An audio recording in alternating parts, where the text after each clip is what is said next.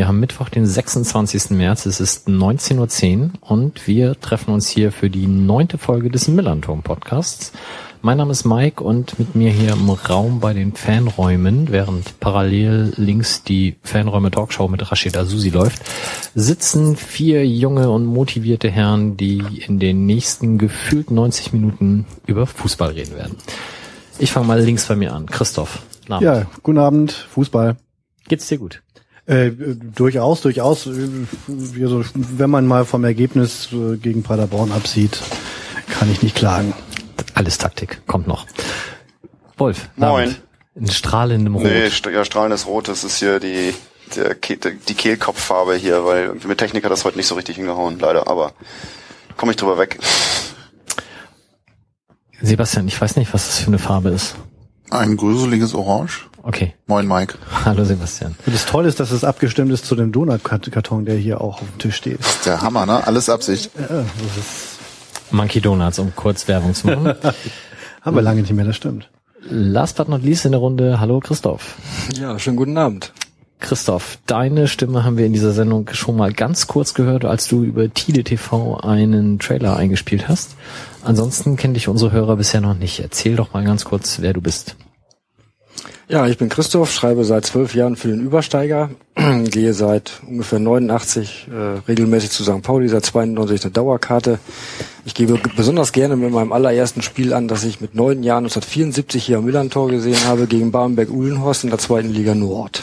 Nicht schlecht, einer von, glaube ich, unter 1000 Zuschauern damals. Ja, es waren, ich, ich habe den Kicker noch zu Hause, viereinhalbtausend Zuschauer.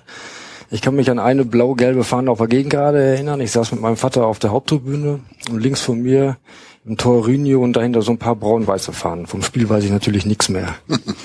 ja, nicht schlecht, ja. Da waren einige der Hörer noch nicht mal geboren, inklusive mir.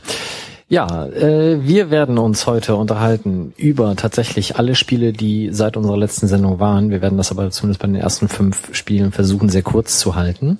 Werden uns etwas länger über die Spiele gegen Ingolstadt und Paderborn austauschen.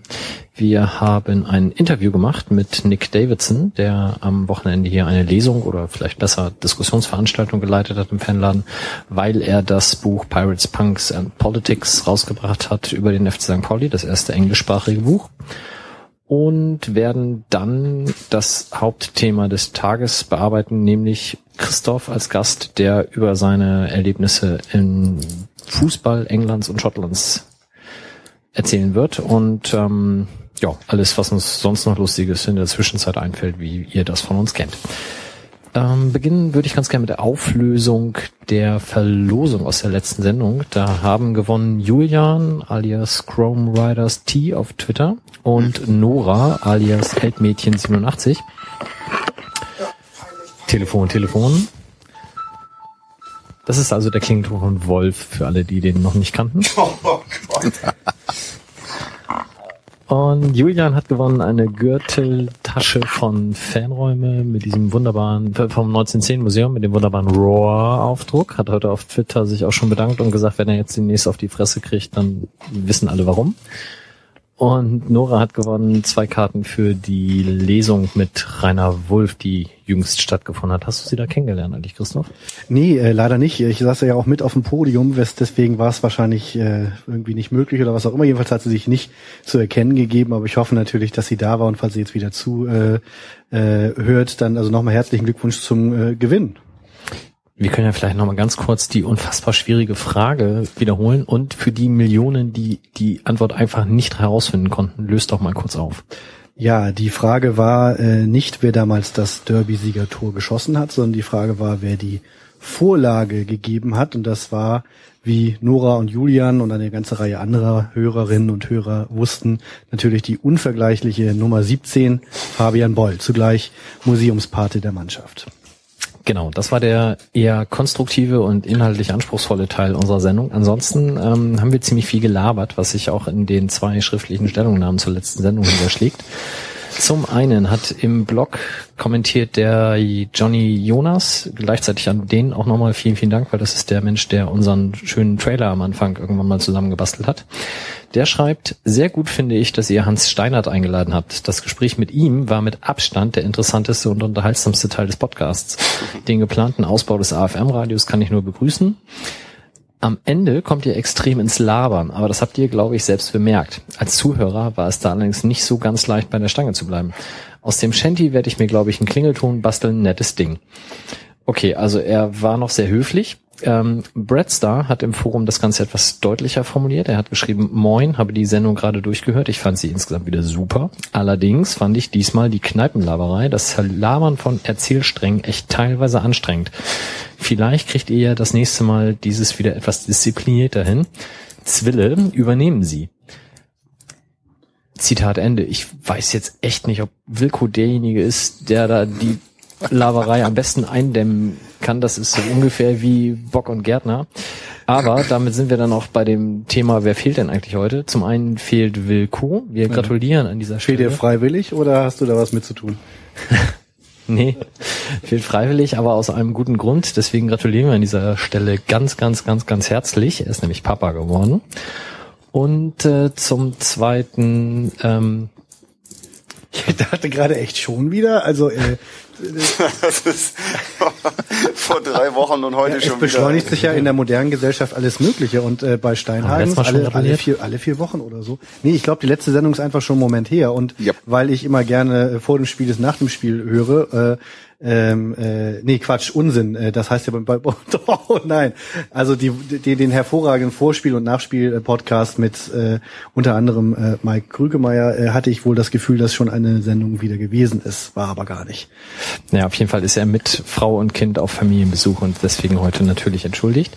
Zum Zweiten fehlt unser sonstiger Begleiter aus dem Fanladen Justus, der nachdem er gestern ja schon in Paderborn war, sich nicht noch einen Abend freinehmen konnte. Deswegen auch er natürlich entschuldigt und wir freuen uns dann, die beiden das nächste Mal wieder dabei zu haben. Dann hat uns über Twitter von Love Hardcore noch eine Anfrage erreicht bezüglich dem Auftritt von der Band 4 Promille, die je nach Ansicht dem Grauzonenbereich zugehörig äh, gefühlt wird, Du musst noch sagen, wo. auf der Jolly Roger Bühne beim Hafengeburtstag. Lass mich den Satz doch zu Ende bringen, das wäre noch gekommen. Ich hatte noch genug Luft. Und ähm, da sollen halt einige Bands bereits wegen 4 Promille abgesagt haben und er hätte uns da gerne zu einem Statement ähm, veranlasst gesehen. Und das äh, haben wir dann dahingehend behandelt, dass wir das Jolly auch angeschrieben hatten. Ähm, die waren aber an dem Tag ohnehin schon unterwegs, ein Statement vorzutragen und haben sich da zu einer längeren Stellungnahme auch veranlasst gefühlt, haben sich da, wie ich finde, ausreichend zu geäußert, warum ähm, es in dem Fall schon okay ist, vier Promille einzuladen und ähm, dass auch die Bands, die tatsächlich abgesagt haben, das alles im Guten mit dem Jolly geklärt haben und eben einfach nur einen anderen politischen Anspruch haben und dementsprechend das Ganze soweit okay ist. Für mich persönlich ist die Nummer dadurch auch durch. Ich weiß nicht, ob da von euch noch jemand was zu sagen möchte. Kann ich eh nichts zu sagen. Kopfschütteln in der Runde, okay. Ja, dann sind wir auch schon bei unseren letzten Spielen. Wir blickten voraus auf das Spiel gegen Bochum und hatten noch geunkt, Neururer und Bochum, und Bochum haben noch nie am Millantor gewonnen. Christoph, es ging dann anders aus. Magst du in deiner Erinnerung nochmal kramen und sagen, wie das Ganze vonstatten ging? Ich freue mich immer eigentlich total auf Spiele gegen Bochum, weil Bochum einer meiner Lieblingsvereine ist, außerhalb der FC St. Pauli-Zone. Weil ich komme ja auch aus Westfalen und daher schlägt mein Herz für kleine, oder nicht erfolgreiche Vereine wie den VfL Bochum. Außerdem haben die das schönste Stadion der Welt, finde ich. Ähm, ja, ich hatte auch sogar Besuch aus Herne, ein Nachbarstadtteil von Bochum und ähm, hat aber alles nicht genutzt. Wir haben wieder kein Tor geschossen, obwohl ich sehr euphorisch war. Wir haben verloren, leider. Ähm, bemerkenswert war die Aussage unseres Besuches, dass die waren zum ersten Mal hier am Millantor ähm, den absoluten totalen Kommerz hier empfunden haben. Darüber denke ich seitdem täglich nach. Meine Augenbraue zuckt auch gerade in die Höhe. Wie, wie haben die das an irgendwas festgemacht? Irgendwie ein, zwei Beispiele? Ja, St. Pauli tut ja immer nach in der, in, in der Außenwirkung äh, so, als wären wir ähm, ein total anderer Verein. Wir würden äh, mit wenig Kommerz auskommen. Wir hätten ein altes Stadion. Ähm, die Fans wären alle super alternativ. Und äh, wenn man dann das heute das erste Mal dann hier ist, äh, wird man feststellen, dass dem alle gar nicht, alles gar nicht so ist. Woran haben die das, hast du gefragt, woran die das festgemacht haben? Also ja, auch so an dem, was hier so um, umherum am Stadion los ist, so mit den ganzen äh, Bierständen an der Südkurve, Klamotten, mhm. ähm, Klamottenverkauf, ähm, das neue Eintritts, Stadion wahrscheinlich. Eintrittskarten und so. Ja. Weiß ich nicht, das ist halt irgendwie, aber das ist echt so, das ist aufgefallen. Also Ja. dass um das Stadion rum viel Merch und Getränke verkauft werden. Also ähm, es ist wohl so, dass der Eindruck entstanden ist, dass es bei St. Pauli ähm, wenig um Fußball geht, aber um das Ganze drumherum. So, das ähm, wollten Sie wahrscheinlich damit ausdrücken. Ähm, er ist Schalke-Fan und geht auch oft ähm, in die Arena da auf Schalke. Da müsste das eigentlich aus seinem Empfinden her eigentlich alles hier eigentlich eine Stufe besser sein als dort.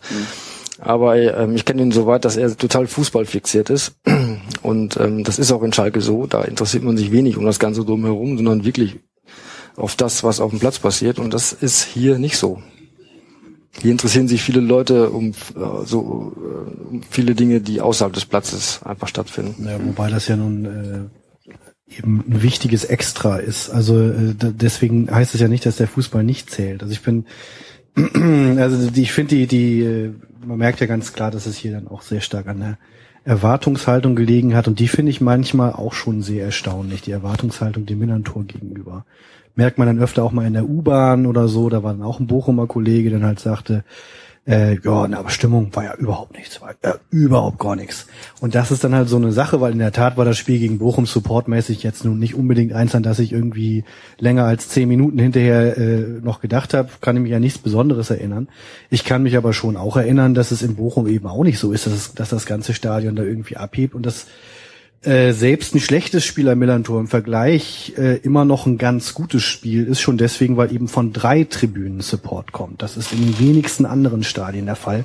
Und im Ruhestadion war das jedenfalls nach meinem Erleben auch nicht der Fall, bis auf ganz, ganz wenige Sekunden. Aber die Leute erwarten halt wie quasi von ihrem ersten LSD-Trip, vom Millantor-Trip, eine wirklich lebens- und bewusstseinsverändernde äh, Erfahrung. Und da hängt es dann einfach, glaube ich, sehr stark davon ab, äh, wo man sich hinstellt, mit wem man unterwegs ist. Also wenn du jetzt, glaube ich, echt noch nie am Millantor warst und gehst dann direkt irgendwie, äh, je nach Geschmack, direkt äh, Stehplatzbereich Süd oder direkt Supportblock Gegengrade oder was auch immer, äh, oder kennst jemanden von Nordsupport und stellst dich da äh, dazu, wo viel supported wird, dann kannst du das, glaube ich, schon echt verdammt toll finden. Und äh, wenn das eben nicht so ist und du sitzt dann vielleicht äh, in der Haupt und, und kriegst dann auch nichts mit von irgendwas, äh, weil tatsächlich die Gegengrade von der Haupt aus, wie mir das auch, auch neulich wieder zugetragen wurde, auf kaum zu hören ist. Naja, dann denkst du halt vielleicht auch, ja, also das ist es dann auch nicht. Da wird dann der gute Ruf zum Fluch. Also, ich wollte gerade noch fragen, wo waren die denn? Waren die mit dir auf der Gegengrade? Ja. Okay, weil aus der Gästekurve heraus hat man vielleicht auch nicht so von Kommerz sprechen können mit den wenig vorhandenen Verpflegungsmöglichkeiten und so. Wobei ich das ganz interessant finde, weil das ja auch so ein bisschen eine Frage ist, ähm, gibt es guten und schlechten Kommerz und ich habe den Eindruck, bei uns so Merchandise-Verkauf oder Getränkeverkauf gehört irgendwie dazu. Das ist in Ordnung. Und ähm, für ganz viele ist es, glaube ich, so, da würde ich mich auch zuzählen, dass so die Ecke wird ihnen präsentiert von sowieso oder der Sponsor der zweiten Halbzeit ist. Nö, nö, nö. Das sind so Sachen, wo ich irgendwie das kalte Gruseln kriegen würde. Und das sind so die Sachen, wo, wo für mich dann dieser Kommerz anfängt, dass irgendwie hier drumherum irgendwie die ihre Police verkaufen und keine Ahnung, finde ich, ja, es ist halt so dieses drumherum, ne? Vielleicht ist es für uns auch stärker noch ein Event, das eben nicht nur Fußball ist, sondern wo Fußball quasi der initiale Moment ist für irgendwie sich mit Leuten treffen und Fußball gucken und im Stadion sein und drumherum stehen und ein Bierchen trinken. Aber wie man da jetzt komplett äh, durch ein komplett von Fans bemaltes, äh, bemalten Stadionteil gehen kann, ähm, der in der Tat eben eher funktionale Stände hat. Also ne, es, es gibt es gibt den T-Shirt-Stand, es gibt die Bierstände, es gibt den Vegetarier und es gibt den Kaffeestand und das dann irgendwie als besonders kommerziell empfinden. Ähm, Als Schalker also, vor allem. Nein, nein, also ähm, vor allen Dingen, ich, sie hat das vor allen Dingen gesagt, die, vor, die eigentlich gar nicht zum Fußball geht, die vorher auch noch nie bei St. Pauli war, aber sich halt über St. Pauli, ähm, über Medien, über Zeitungen oder Erzählungen ein Bild gemacht hat. Und äh, St. Pauli verkauft sich schon gegenüber Leuten, die gar nichts vom Fußball verstehen, ähm, schon so als ein der total andere, ähm, also so war es zumindest früher, Verein und man sah ja immer so alte Gegengrade, ein bisschen so matsch und kaputt und Pissrinne und so weiter, statt ein angemessenes Stadion. Und dann ist der, glaube ich schon, der Anblick oder die, die, so diese Aura, die einen hier empfängt, äh, sicherlich eine andere, als die man erwartet. Ja, wobei da, äh, das wird oft, finde ich, etwas verzerrt gesagt. Äh, möchte ich nur sagen, St. Pauli verkauft sich und St. Pauli wird verkauft, sind oft zwei sehr unterschiedliche Sachen.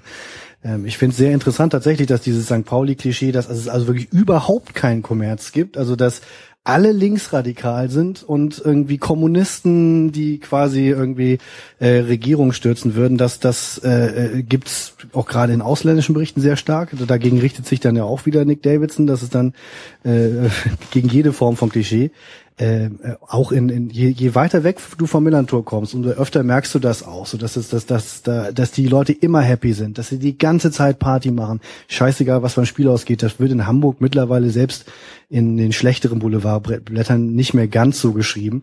Und vor allen Dingen der Verein selber äh, verkauft es doch wesentlich also verkauft sich selber da schon behutsamer. Da wird darauf hingewiesen, jawohl, es gibt weniger Kommerz in Form von eben dieser langen Pause, äh, also für Fußballstadien lang. Äh, sie da dürfte natürlich auch noch länger sein sonst, aber zehn Minuten Ruhe vor, vor Anpfiff äh, ist schon außergewöhnlich. Und wenn der Verein zum sich verkauft in seiner, es gibt zum Beispiel eine Fibel, die vom Verein rausgegeben wird, dann steht da eigentlich relativ genau drin, dass es natürlich schon eine Vermarktung gibt, dass die auch professionell gemacht wird, dass es aber ein paar Dinge gibt, die eben nicht verkauft werden. Das finde ich positiv erstaunlich. Ich finde es ein bisschen gemein, dem Verein vorzuwerfen, was das verselbstständigte Klischee dann so auslöst in Leuten. Ja, aber das verselbstständigte Klischee ist doch auch sozusagen der Totenkopf sozusagen. Und wenn du das sozusagen äh, von, also jetzt nicht in kurzen Impulsen ständig mitverfolgst, weil du irgendwie jedes Heimspiel ins Stadion gehst oder irgendwie das verfolgst, sondern kommt jemand von außen und dann denkt man, Mensch, das ist dieser, das ist so die Verlängerung der Hafenstraße damals, also auch die Mabuse-Geschichte, Totenkopf und das ist sozusagen äh, dasselbe Symbol, aber das ist halt total verankert und leuchtet und strahlt und ist sozusagen äh, wie, wie die drei Streifen von Adidas geworden, so, also und das kann ich schon verstehen, dass da sozusagen, dass du mit einer Erwartung kommst, noch ein bisschen, ein bisschen das zu sehen, was so Hausbesetzer-Geschichte gewesen ist, und du dann sagst, die finde ich überhaupt nicht mehr. Das ist ja grauen. Also das kann ich schon, glaube ich, nachvollziehen. Ja, ich mag, ich mag aber nicht diese, diese, diese Bring mir das Mentalität. Das geht mir ehrlich gesagt ein bisschen auf die Nerven. Das ist irgendwie so von wegen, ich stehe jetzt hier, so jetzt will ich aber Hafenstraße jetzt wenn du dich wirklich interessierst, wenn du das wissen willst, dann kriegst du innerhalb von kürzester Zeit deine Hafenstraße und dann kriegst du dann auch äh, Kontakte zu Leuten, die dir da äh, viel erzählen können. Mhm.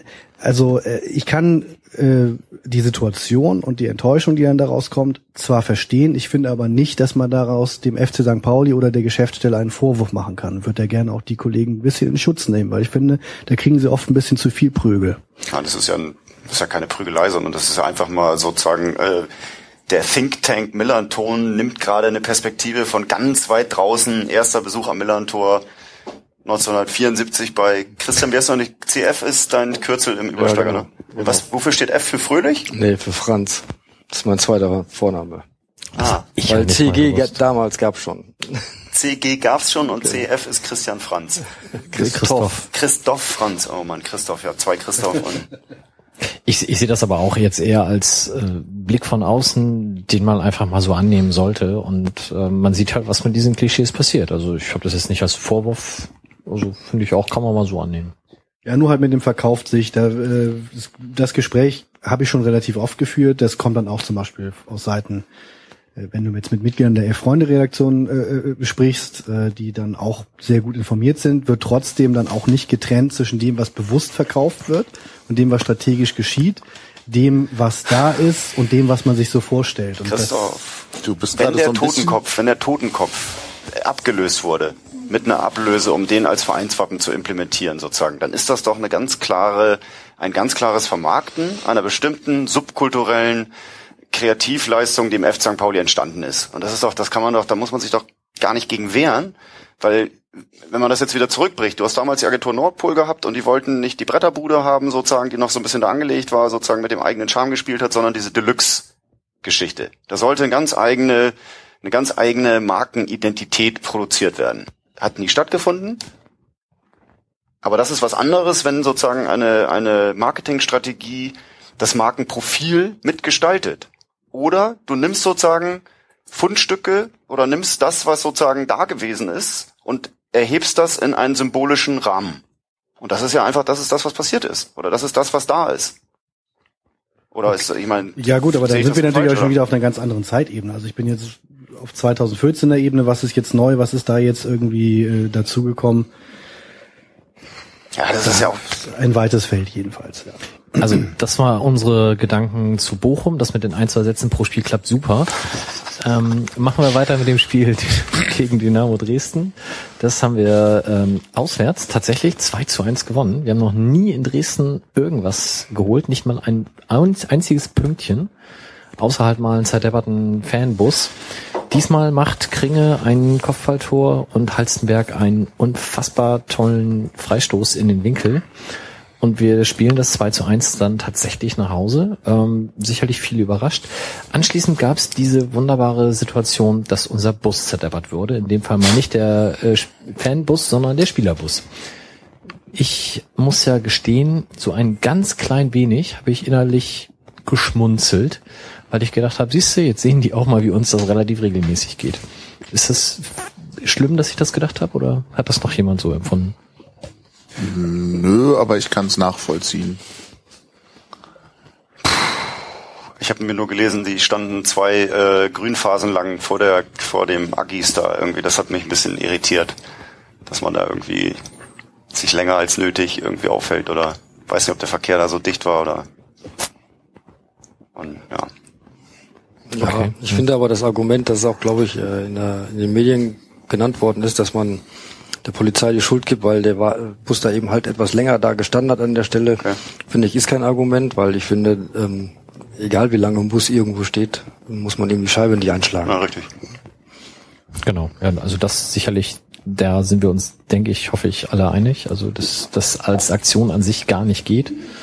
Ähm, ich, ich fand die Aussagen danach ein bisschen, die Jungs waren geschockt, so, wo ich denke, ja, okay, waren sie vielleicht tatsächlich. Ähm, es ist aber unterm Strich keinem was passiert und es ist halt leider im Fußball dann durchaus auch mal üblich, dass sowas passiert. Und scheinbar scheint es jetzt neueste Mode zu sein, immer die gegnerischen Mannschaftsbusse irgendwie wahlweise zu beschmieren oder zu beschmeißen. Das ist jetzt in den letzten sechs Wochen, glaube ich, bei mindestens vier Fällen irgendwas mit dem Bus gewesen. Der etwas lustigere Vorfall war ja das Bemalen unseres Busses mit dem HSV-Buchstaben, was sie dann ja sehr, sehr kreativ umgedeutet haben.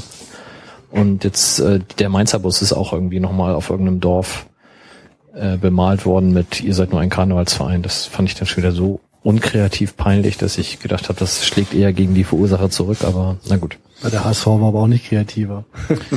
ja gut, da ist ja die Frage, darf man das bei denen erwarten? Das wäre es okay. halt gewesen, wenn sie sich mal ein bisschen was anderes als HSV hätten einfallen lassen, wäre das Umdeuten zum Derby-Siegbus ja nicht geklappt äh, wäre ja das, das ja nicht möglich gewesen. Und äh, so war es auf jeden Fall eine wunderschöne Aktion.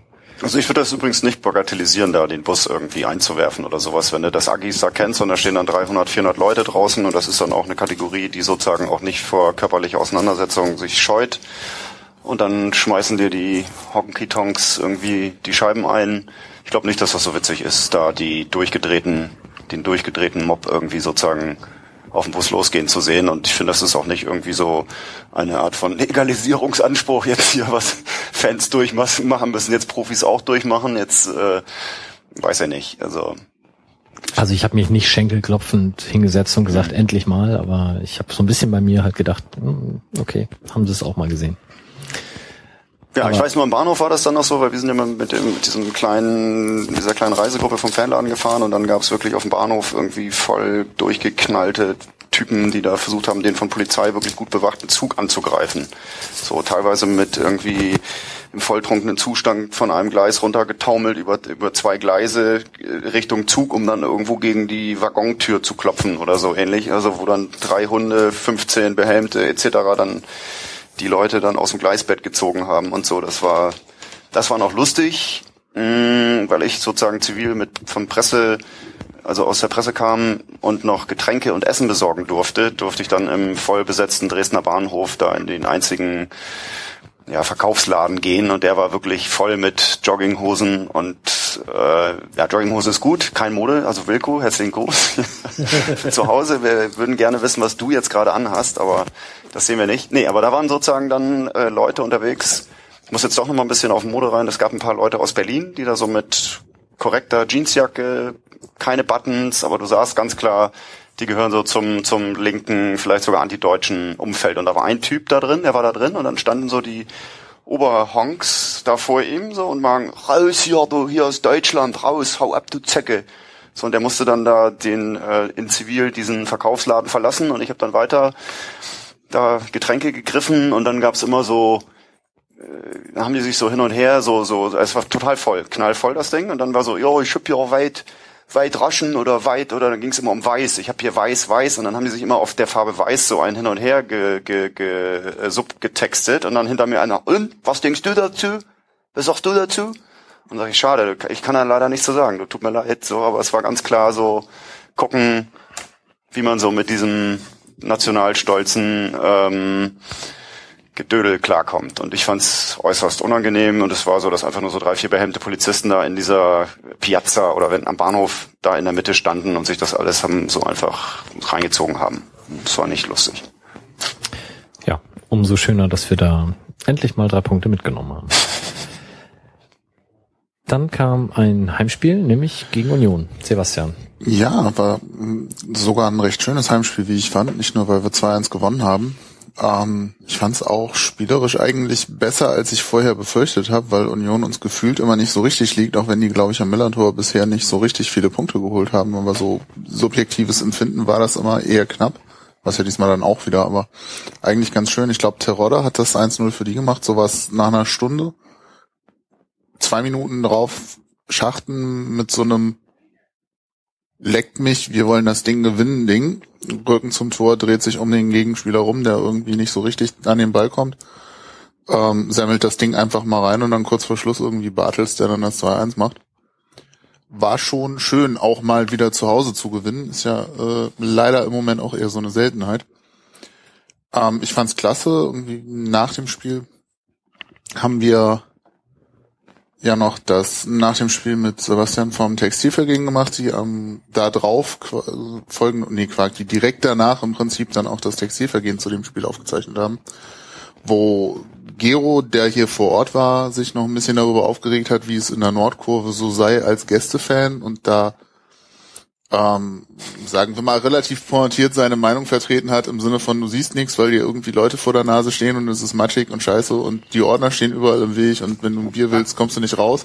Also das heißt, dieses entsetzlich abgerockte Stadion, was kommerziellen Fußballstandards in keiner Weise genügt, das ist irgendwie schön, die beiden Statements. Ja, da musste ich vorhin auch dran denken, es ist so ein bisschen genau das Gegenteil zu diesem Kommerzding, eher so, was soll das? Und ähm, der hat es, glaube ich, auch so ein bisschen als Affront gegen Gästefans empfunden, weil die irgendwie die ranzigste alte Tribüne kriegen und ähm, ich weiß nicht, ich fand es einen nachvollziehbaren Gedankengang. Also jetzt nicht mit der ranzigen Tribüne, aber die Nord ist ja im Verhältnis schon eher antiquiert. Ähm, ja, aber eigentlich doch so super legendär. Also das ist dann wirklich, das, das wundert mich, dass äh, wenn der Verein jetzt wirklich so kommerziell wäre, dann müsste er ja eigentlich einen Kultgroschen für jeden Quadratmillimeter, den du mit deinen Sohlen berührst, nehmen, weil das ja wirklich noch äh, authentisches 60er Jahre Millantor ist. Aber willst du das als Gästefan? Also das ist ja, das ist doch dann wieder eher so das. Ja, ich will das tatsächlich. Ich will in Paderborn auch nicht irgendwie die komische, äh, die komische Wellblechhütte, die da hingestellt haben, sondern dieses seltsame äh, Hermann Löhn Stadion unter den unter den Stromkabeln, was die da vorher stehen hatten. Ja, ich nicht. Ähm, aber in Paderborn ist ja eigentlich super. Du kannst dann auch gleich Möbel kaufen gehen. Ja, oder du hast das Gefühl wirklich im selben Laden. Also das, das haben die echt ganz gut geschafft. Also das eine ist halt die Verlängerung eines besetzten Hauses und das andere ist sozusagen der der Eventbereich des Möbelhauses. Das ist doch schön. Das ist Fußball in den verschiedenen Facetten. Ja, mit dem Unterschied, dass im Möbelhaus mehr, mehr los ist und die Musik wahrscheinlich besser ist. Aber das mit dem Eventbereich eines Möbelhauses finde ich schön. Dann ist das ja quasi sowas ähnliches wie das Kinderparadies, ne? Das müssen wir dann auch noch einführen. Der, der kleine Christoph möchte aus dem Kinder äh, Spieleparadies abgeholt werden. Es steht 0 zu 3.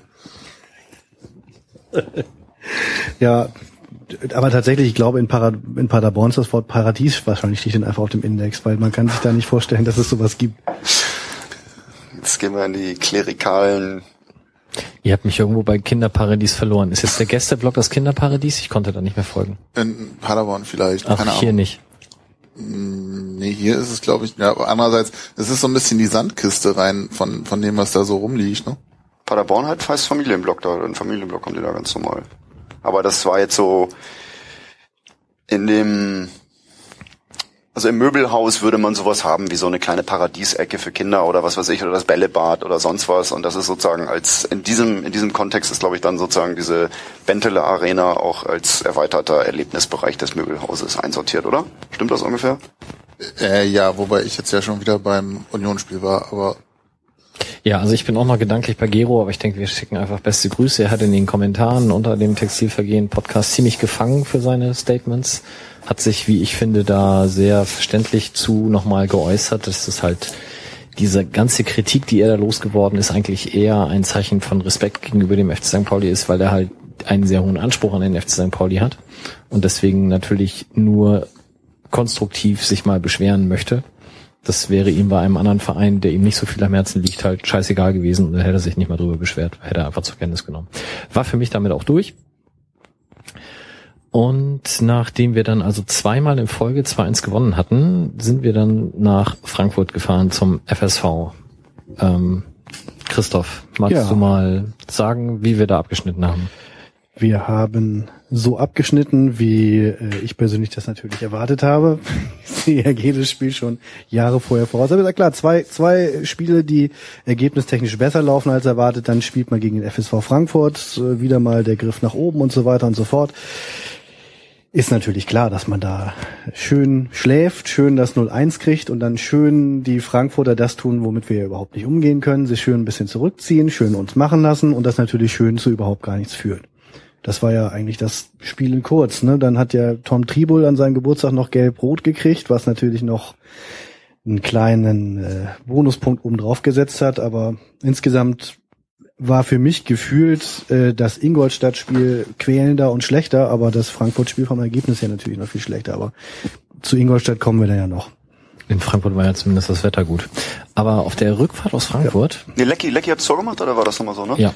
Matthew Lecky. Matthew Lecky. Neunte Minute. Ja. Und, ja, danach ging nichts mehr. Und Wolf hatte Spaß. Ich habe das Spiel im Auto gehört. Mit dir. Und es muss gruselig gewesen sein. Also so, du hast gefühlt die komplette Zeit nur gemeckert. Ja. Ähm, mit wenigen Ausnahmen. Also jetzt nur aus der AFM-Radio-Perspektive dachte ich, meine Fresse. Mhm. Ich neige ja manchmal zu Übertreibung oder zu übertriebener, wie sagt man, äh, Missmutigkeit dann und wenig diplomatischem ja, kann passieren. Vielleicht sagen also, wir mal ganz kurz, wenn Sebastian sagt, er hat mit Wolf zusammen im Ra Auto das Spiel gehört, dann, also Wolf moderiert das AFM-Radio, also sprich unsere Spielberichterstattung. Das wissen wahrscheinlich die meisten, aber sei der Form halber nochmal erwähnt. Und genau. moderieren ist auf keinen Fall richtig, sondern Ach, das ist ja reportieren eigentlich, oh. aber das ist ja das Verb fehlt. Das Verb gibt's nicht. Reportieren, das ist sozusagen ein Lapsus in der deutschen Sprache. Es gibt die Reportage, aber es gibt das Reportieren nicht. Du verbalisierst das Spiel quasi. Also auf Österreichisch gibt's das doch bestimmt, oder? Reportieren? Ja. Ich werde jetzt gleich ein bisschen reportieren. Es ist vielleicht rapportieren, könnte ich mir in Österreich vorstellen. Aber ja, ich wollte ja noch reportieren, damit wir halt den gewohnten Faktenstandard aufrechterhalten, dass natürlich ein Doppelwechsel durch den Trainer andeutet, dass, dass Roland Wrabetz das Spiel ähnlich gesehen hat wie Wolf. Also ja. Nicken aus, aus der AFM-Radio-Ecke. Quälender, ja, gequälter Gesichtsausdruck. Gequälter Gesichtsausdruck, weil ich diese Doppelwechsel auch teilweise echt erschreckend finde, so in letzter Zeit irgendwie und irgendwie ich da keine Impulse sehe, sondern manchmal eher, dass noch, noch mehr Spielverlangsamung stattfindet und noch mehr, noch weniger Abstimmung im Spiel ist durch solche Art von Wechsel. Kannst du noch mal sagen, wer da reingekommen ist? Es kam äh, Gregoritsch für Kaller und Meier für Kringe. Ah, das war das Kommunikationsspiel zwischen Kaller und Kringe. Oh ja, das war ganz schade, weil Frankfurt hat aber auch ein gutes Mittel gehabt. Wir haben mit einer Mittelfeldraute gespielt. Ich glaube, das war das letzte Mal, dass wir tatsächlich diese Formation auch gewählt haben. Und da ist es schwierig, sozusagen mit dem Zehner und den Außenspielern die Räume dicht zu halten. Und Florian Kringe hat keine Abstände gehalten zu Jan-Philipp Kaller und der hat viel Mühe gehabt, sozusagen. Und die Frankfurter haben das immer sehr gut gemacht. Die haben sozusagen versucht, die erste, die Zehn anzulaufen und dann diagonale Dribblings. Und dann läufst du sozusagen schräg hinterher und kriegst nichts mehr gebacken. Und das haben die echt sehr gut gemacht. Und haben taktisch da einfach ein, ja, eine reifere Leistung auf die Matte gebracht immer wieder begeistert, was man aus Fußball alles sehen kann. Ähm, Wieso guckst du, ich meine, warst du was von Frankfurt? Nee, ich habe es äh, auf Sky gesehen. Okay, das ist das sind glaube ich Dinge, die du dann im Fernsehen nicht siehst. Ich würde das auch am Millanton nicht sehen. Doch, ich konzentriere mich viel zu sehr darauf, rund muss in eckig. Ja, aber du siehst doch, was sie machen. Und das war bei Frankfurt immer klar, dass sie sozusagen, die sind außen angelaufen und haben dann diagonale Dribblings gemacht mit Ball, wo zu sagen, wo, wo genau, die, die haben genau, die sind genau in die Schnittstelle angelaufen, also zwischen Kringe und Kaller reingelaufen sozusagen. Und dann hast du richtig, dann gibt's richtig Action. Weil dann, wer kommt vor, Sechser kommt, was macht der auf der anderen Seite? Damit war die Raute total auseinandergespielt, voll ins Chaos gestürzt und ja. Okay, nach so viel Fußballtaktik und nachdem wir den Modepodcast ja schon abge beschlossen haben, musste es natürlich unseren Ruf als Musikpodcast noch wiederherstellen. Es gab dann die lustige Situation, oder naja, wie auch immer, auf der Rückfahrt im ICE. Erzähl so, doch mal okay. kurz. Tom Tribol hatte ja Gelb-Rot gesehen an seinem ja, genau. Geburtstag. genau. Tom Tribol hatte Gelb-Rot gesehen. Heiko und Freunde haben, eine, äh, haben gute Weingüter besucht und haben dann auch, die buchen dann immer ganz rechtzeitig irgendwie über Supersparpreis erste Klasse. Warte mal vielleicht kurz sagen, es geht um, um äh, Heiko Schlesselmann, Heiko, früherer Fanbeauftragter genau. und früher auch äh, danach äh, Betreiber der leider nicht mehr existenten Weimar Weinbar St. Pauli, die aber durch Veranstaltungen zum Glück immer noch äh, existiert existiert. Genau. Und Heiko hatte da sozusagen die Reise, ich bin da rechtzeitig hingefahren, irgendwie, um da die Leitung auch klar zu haben. Und auf der Rückfahrt habe ich dann mit denen im erste Klasse Abteil gehockt. Da wurden dann sozusagen die von den Weingütern mitgebrachten Spätburgunder und Rieslinge jeweils doppelt gegengetestet. Das war ganz angenehm. Ich muss ein bisschen lachen, weil das ist echt toll, wie viele verschiedene Seiten vom FC St. Pauli hier heute Abend drankommen. Die schrottige Nordkurve, die, äh, die, die der Übermaß an Merchandising-Ständen in der Gegengrade und, und die St. Pauli-Fans im erste Klasse-Abteil, die dort den Riesling und Weißburgunder Ja, aber ich meine, die, die reite da nicht immer so drauf rum. Ich habe das nur gesagt, dass das eine Bekannte von mir gesagt hat. Ja, das ist ja nicht meine Meinung. Nein, ich sag dir nur eine Seite. Also ich, das ist äh, äh, ne? Also das ist ja so. Die Seite gibt's ja auch auch öfter. ja, aber die Seite ist ja sogar mit der Weinbar ambivalent, weil am neuen Kamp, das war ja irgendwie ein sehr, ja, ganz normaler, schreddeliger, äh, bistroartiger Laden irgendwie, wo du Wein trinken konntest. Auch Niedrigschwelliger Weingenuss, genau. genau. Also das, äh, das stimmt schon. Das, äh also ich meine, ich möchte wissen, vor welcher Weinbar sozusagen mal Bengalos gezündet wurden und sozusagen so sozusagen der gesamte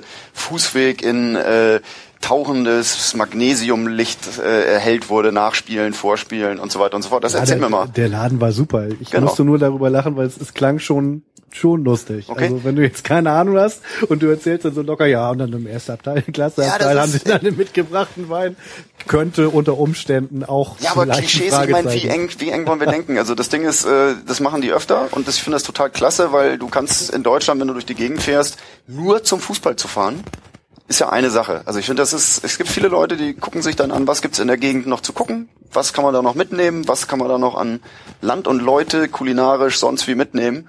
Okay, das haben die halt gemacht, aber ich merke schon, die Zeit drängt und ich muss hier schnell auf den Punkt kommen, weil die, äh, das Team war auf dem Gleis Tom Tribul hat gelb-rot gesehen und ich hatte dann irgendwie so, so ein bisschen getextet. war auf dem Gleis, ach du Scheiße. Nee, auf dem Gleis nicht, sondern auf dem Bahnsteig, Entschuldigung, ich komme nochmal durcheinander. Also mit, wir treffen uns am Gleis, auf dem Gleis, am Bahnsteig. Und also in letzter Sekunde kam dann noch der rettende Gesang. Genau, die waren, die wollten keinen Zug angreifen oder so, sondern die waren mit ihrer Ausgehklamotte, die auch irgendwie lustig ist, weil, äh, wie waren das? Die haben so braune Jacketts an, dann so eine, so eine, so eine beige Hose und irgendwie ein helles Hemd. Wer weiß das? Weißt du die offizielle Ausgehklamotte und damit ja, standen ich, ich wüsste, welche Marke das ist, aber äh, ich aber die glaube, Farben nicht genau. Schon wieder Reklame. Nee, die Farben weiß ich nicht. Weil braun, dann so eine beige Hose und ich weiß nicht, ob das so ein hellblaues Hemd war oder sowas. Ich glaube ja. Also das ist so der leichte Sommerlook, in dem sie da unterwegs waren. Und na gut, auf alle Fälle Tom Tribol zum Geburtstag gelb-rot war dann irgendwie so, das fand dann die weinselige Gruppe die dummerweise ihr Abteil genau angrenzend zum Großraumwagen hatte, sehr gut so und haben das dann so lauthals intoniert so und dann hat Tom Tribol einmal um die Ecke geguckt und so ein bisschen süß-säuerlich reingeschaut. Und ansonsten ist halt tatsächlich sind auch aus dem Bereich der Fanladenreisegruppe, die auch mit dabei war, auch schon ein bisschen alkoholisierte Menschen dahingegangen und haben Fotos gemacht und äh, äh, und ansonsten haben wir die total zufrieden gelassen und gar nichts gemacht. So und nachher gab es halt irgendwie Gerüchte, wir hätten die angepöbelt oder irgendwie sowas gemacht. Und das Einzige, was gewesen ist, ist halt, das war mir auch peinlich. Dieses ist zum Geburtstag gelb-rot. Ich habe das nicht mitgesungen, weil ich finde das eher schade oder irgendwie doof. Wenn jemand Geburtstag hat, dann kann man ihm gratulieren und ihn nicht verhöhnen. Das finde ich irgendwie ja, blöd. Ja. Gut, aber vom Bepöbeln wart ihr weit weg. Überhaupt null. Ja, ja, gut. Also ich meine, ist ja immer noch wichtig. Weil Timo Schulz ist noch gekommen, irgendwie, das war noch ganz nett und ein bisschen geschnackt. Und mit Michael Gregoritsch hatte ich eine kleine persönliche Geschichte, weil der Stefan, der den Schal gemacht hat, der hat ihm ja einen, diesen Schal übergeben, diesen Ambigramm-Schal. Also Stefan, mhm. DJ DSL, auch beim Museum als St. Pauli-Typograf zu sehen, auf der Gegengrade, ein paar T-Shirts gemacht etc. Und der wollte halt gerne seinem österreichischen Landsmann, dem Michael Gregoritsch, äh, einen Schal übergeben und ich hatte den Auftrag und habe den dann einfach Knut, der mit in die Mixzone gegangen ist, runtergegeben, weil wenn hier ein Heimspiel ist, dann baue ich die Technik ab und dann gehen die anderen in die Mixzone. Knut hat den dann Eva Kaller weitergegeben, Eva Kaller hat den dem Gregoritsch gegeben, Gregoritsch hat irgendwie ein Trikot mit der 19 an Stefan gegeben, die haben also sozusagen so einen verabredeten Trikot gegen äh, äh, Schaltausch gemacht so und dann fragte mich der Stefan, voll, hast dem Gregor den Schal gegeben? Und dann sage ich, ja, den hat er bekommen, ich habe ihn ihm selber nicht übergeben. Hast du ihm auch erklärt, wie der Schall funktioniert? Und dann sage ich, nee, ich glaube nicht. Du Amateur. Du Amateur. Und das ist so das Schlimmste, was sein kann. Und so, und dann habe ich gedacht, so ich als Amateur-Schalübergeber kann dann auf der Rückfahrt im ICE den Michael Gregoritsch nochmal erklären, wie der Schal funktioniert. Und habe dann ihn angesprochen und gesagt, äh, hallo Michael, bla, du hast doch einen Schal bekommen. Wann, was für ein Schal? Ich sag, ja, du hast doch hier mit dem Stefan, Österreicher, hast du doch Trikot getauscht und du hast doch den Schal bekommen. Ich weiß von keinem Schal. Und dann wollte ich ihm noch erklären, aber dieser Schal ist besonders, weil das der erste Fanschal ist, den man nicht mehr verkehrt rumhalten kann, weil der sozusagen von der Typografie upside down genauso aussieht wie äh, umgekehrt. Ich weiß jetzt gar nicht, wie dann downside up, genau. Und dann ist aber schon weitergegangen und so, ey, was willst du, was laberst du mich voll, so irgendwie. Also mit einer ganz, boah, krass arroganten Körpersprache und na gut. Ja, das ist der Michael Gregoritsch gewesen. Und seitdem hast du Beef mit ihm? Nee, seitdem habe ich nicht Beef mit ihm, aber seitdem gucke ich ihn sozusagen mit diesem persönlichen Erlebnis auch auf dem Feld an. Und das Dumme ist, das matcht so eins zu eins zusammen. Also das geht so krass eins zu eins zusammen, dass es mich einfach aufregt, so. Dass es mich einfach ärgert, so. Weil es einfach irgendwie, ja, deswegen gab es ja den Ausraster da beim Heimspiel, wo ich da den das, Gregor, das Gregor beschimpft habe und ich gesagt habe, der spielt wie ein arroganter ja, Schimpfwort. War nicht gut. Das können wir bei Ingolstadt gleich nochmal aufgreifen. Genau. Genau. Dann kam äh, zur Abwechslung mal wieder ein Auswärtssieg. In dem Fall der bei der Fortuna. Ich glaube, da lag der das letzte Mal, dass wir da gewonnen haben, war auch irgendwas mit, keine Ahnung, 98 oder so, ewig her. 97. 97? 97, wirklich? Weil, Oder habe ich das gerade gerade verwechselt? Also die, die Beteiligten haben sich da sozusagen an komplett nichts erinnert. Also das war sozusagen bis in die Steinzeit hat sich da niemand dran erinnert. Also ich habe es nachgeguckt gehabt. Ich glaube, es war ein okay. Spiel mit, wo, wo Savicev getroffen hat. Aber ja. ich ganz beschwören, welches Jahr, weiß ich jetzt auch nicht ja, mehr. Gut, das, das war auf jeden Fall war es noch im Rheinstadion und so. Also lang genug her war es definitiv. Genau, weil Helmut Schulte und auch Timo Schulz und so weiter und so fort. Die konnten sich ja nichts erinnern. Das war übrigens ganz schön. Heiko hat da mit mir zusammen die Reportage gemacht. Das war auch ganz nett wieder in der Esprit Arena. Da könnte man auch über Mode irgendwie diskutieren. Das ist eins der schlimmsten Stadien, finde ich, irgendwie dieses Düsseldorfer Ding, weil da auch die Presseplätze wirklich unterm Dach sind. Und ich glaube, du bist nirgendwo weiter weg. Also das ist das Ding, wo ich mir dann vor dem Spiel einen Feldstecher gekauft habe, weil ich gesagt habe, ich möchte auch dann irgendwie vielleicht mal sehen, wenn einer auf dem Rasen liegt, wer es ist. Und ja, Düsseldorf war ex extrem schwach. Das hat mich nachher gewundert in der Nachbetrachtung dieses Spiels, weil Düsseldorf wirklich überhaupt gar keinen Mut gehabt hat, nach vorne zu spielen, sondern haben wirklich nur versucht, zu dem Ball in ihren eigenen Reihen laufen zu lassen, nach hinten zu spielen. St. Pauli konnte 2 zu 0 gewinnen. Sebastian Mayer hat ein Tor geschossen, was kein ruhender Ball war, sondern mit einer artistischen Einlage das Ding irgendwie, glaube ich, von der 16er Linie reingeknallt. So ganz erinnere ich es nicht mehr, muss ich zugeben. Naja, Nöte hatte ja den Konter gefahren, hat geschossen, Giefer kann ihn nicht festhalten und äh, ja, Meier, ich weiß nicht, halb grätscht er ihn, halb schießt er ihn. Ach so, das stimmt, das war das Ding, das war das Ding, den, wo er nur noch mit links das Ding über ja, die Linie drücken genau. muss, richtig, wo er einfach nur noch nachläuft und sogar mit seinem schwachen linken Fuß das Ding erwischt. Und Lennart Tieder im Anschluss, also ganz kurz vor Ende, keine Ahnung, auf alle Fälle fand ich Düsseldorf extrem torungefährlich Und mich hat's erschreckt, dass nachher in der Presse drin stand, dass die ein, seit langer Zeit mal wieder ein tolles Spiel gemacht haben und die waren einfach super harmlos. Und ja. Christoph Nagel beherrscht sein iPhone und schmeißt mir herüber den letzten Auswärtssieg des FC St. Pauli in Düsseldorf. Es war tatsächlich am 15. März 1997. Hm an einem Montag um 19.15 Uhr und die Tore erzielten Juri Savicev, Carsten Prepper, Markus Marin und dann äh, den Anschluss durch Thorsten Jud. Wieder was gelernt. Eins der ersten Montagsspiele womöglich. 19.15 Uhr äh, irritiert mich gerade so ein bisschen, aber vielleicht war das damals auch so, keine ich Ahnung. Nicht genau sagen. Ostermontag, nee, keine Ahnung. War ja. übrigens der 15. September, also wahrscheinlich wird jetzt schon wütend getwittert, aber. Was habe ich gesagt? März. Oh, ja, September, egal. Ähm, Dann war es nicht Ostermontag. Lege ich mich mal fest. Aber auch eine Zeit, ne, 6500 Zuschauer klingt irgendwie auch irgendwie. Ja, Rheinstadion. Das ne? war damals so Rheinstadion, ja. ja.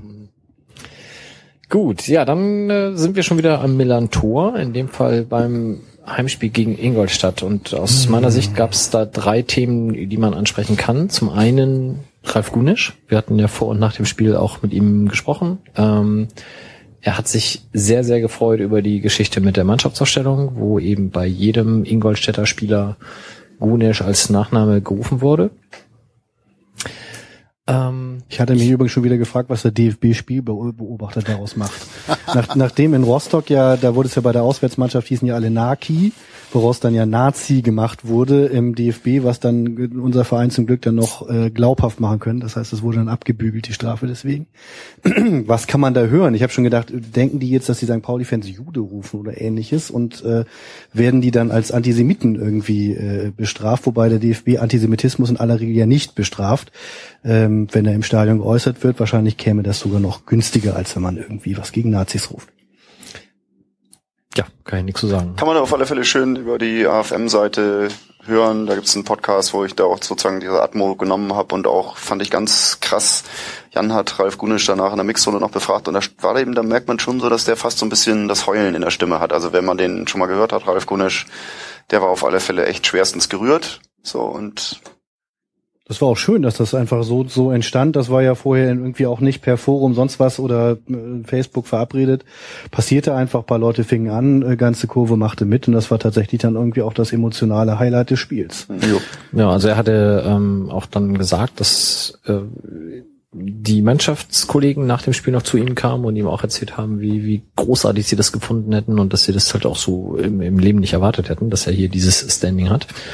Und ja, ich denke, das war ganz gut. Und ähm, dann kam mein persönlicher Moment mit Herrn Gregoritsch und das ist offensichtlich dasselbe, was du dann beim AFM-Radio auch hattest, Wolf. Genau. Ähm, ich habe gepöbelt, weil er wirkte einfach in, in, mit einer ganz schlimmen Mischung aus Bocklosigkeit und Arroganz. Richtig und, und dann auch noch die anderen eigenen Mitspieler bepöbeln. Also es ist mir wirklich unangenehm aufgefallen und ich, ich mhm. bin eigentlich sonst, was eigene Spieler anbelangt, immer sehr, sehr zurückhaltend, was Kritik äh, betrifft. Aber da habe ich wirklich gesagt, Alter, nimm den runter und das äh, passierte dann zur Halbzeit ja auch. Ja, und das Ding ist ja erst so weit runtergegangen, dass nachher im Abschlusskreis sozusagen, ich hatte den Feldstech aus Düsseldorf, den habe ich noch nicht gleich wieder weggeschmissen, sondern habe dann sozusagen echt lange, lange, lange durch den Abschlusskreis geguckt und Michael Gregoritsch war nicht mit im Kader, also da scheint es tatsächlich auch klare Ansprache gegeben zu haben und jetzt muss man halt gucken, inwieweit der gute, junge,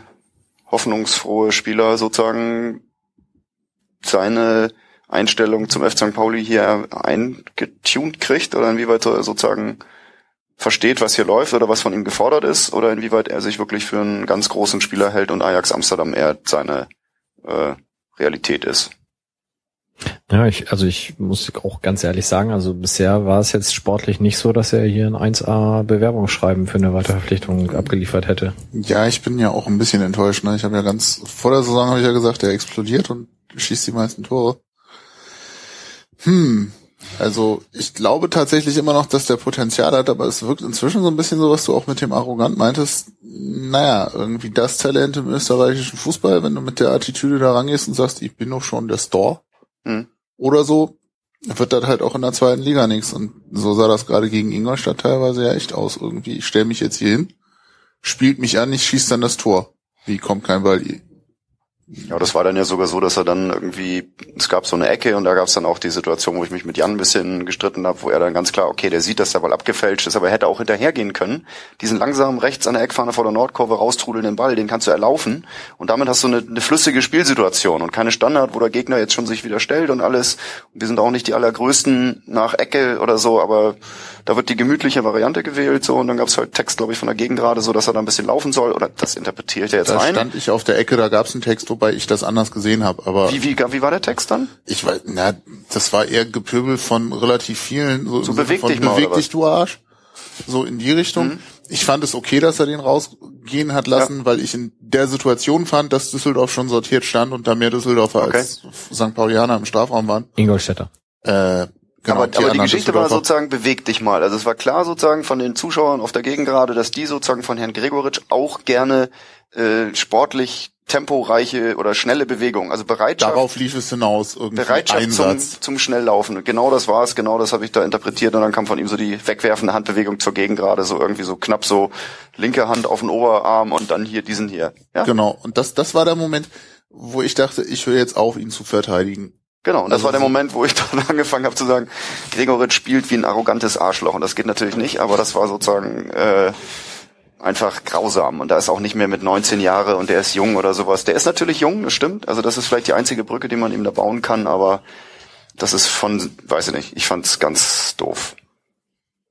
Die Geste habe ich nicht gesehen, sonst wäre ich da, ja, glaube ich, auch ausgerastet. Das war quasi direkt vor meiner Nase. Ich stand irgendwie ziemlich direkt an der Nord mhm, auf der genau, gerade genau. und irgendwie Finde ich aber, um jetzt mal ein bisschen größeres Fass aufzumachen, ähm, was, was du, Wolf, erzählt hast mit irgendwie, es gäbe Gerüchte, dass die Mannschaft da irgendwie bepöbelt worden wäre im Zug und jetzt irgendwie Grigoritsch, der da sich sofort total hinreißen lässt, irgendwie die eigenen Fans da. Hm. Ich sag jetzt mal zu beschimpfen, ist es nicht direkt, aber so da und jetzt auch nach dem Spiel dann irgendwie Frabec und ich glaube Chauner, die dann irgendwie so, mh, hm, das mit dem Pfeifen kommen wir gleich noch intensiver zu, wo ich schon so ein bisschen denke, hm, als Profifußballer erwarte ich da eigentlich auch eine gewisse Souveränität und ich glaube, es ist trotz allem bei uns immer noch vergleichsweise kuschelig. Ähm, kann man diskutieren, ob man das als Fan so machen muss? Habe ich auch eine klare Perspektive zu, aber ähm, als Spieler erwarte ich da eigentlich auch so, eine gewisse größere Abgeklärtheit, als ich manches Mal den Eindruck habe, dass das bei unseren so der Fall ist. Ich glaube so, du kannst es noch, noch doller formulieren. Also ich glaube, also der Stefan sozusagen, also was Stefan macht sozusagen an seiner Typografie oder von dem, wie er sozusagen dieses St. Pauli-Dasein lebt, so, der den Schal gemacht hat und Gregoritsch, den er da irgendwie verehrt. Und wenn du das weißt, dass Stefan mal irgendwie Toni Polster, österreichische Nationalmannschaft, Banner gemalt hat in der ganz, ganz grauen Vorzeit und der wirklich so eine Fankultur lebt, das ist da so ein Don der herzlichen Fankultur.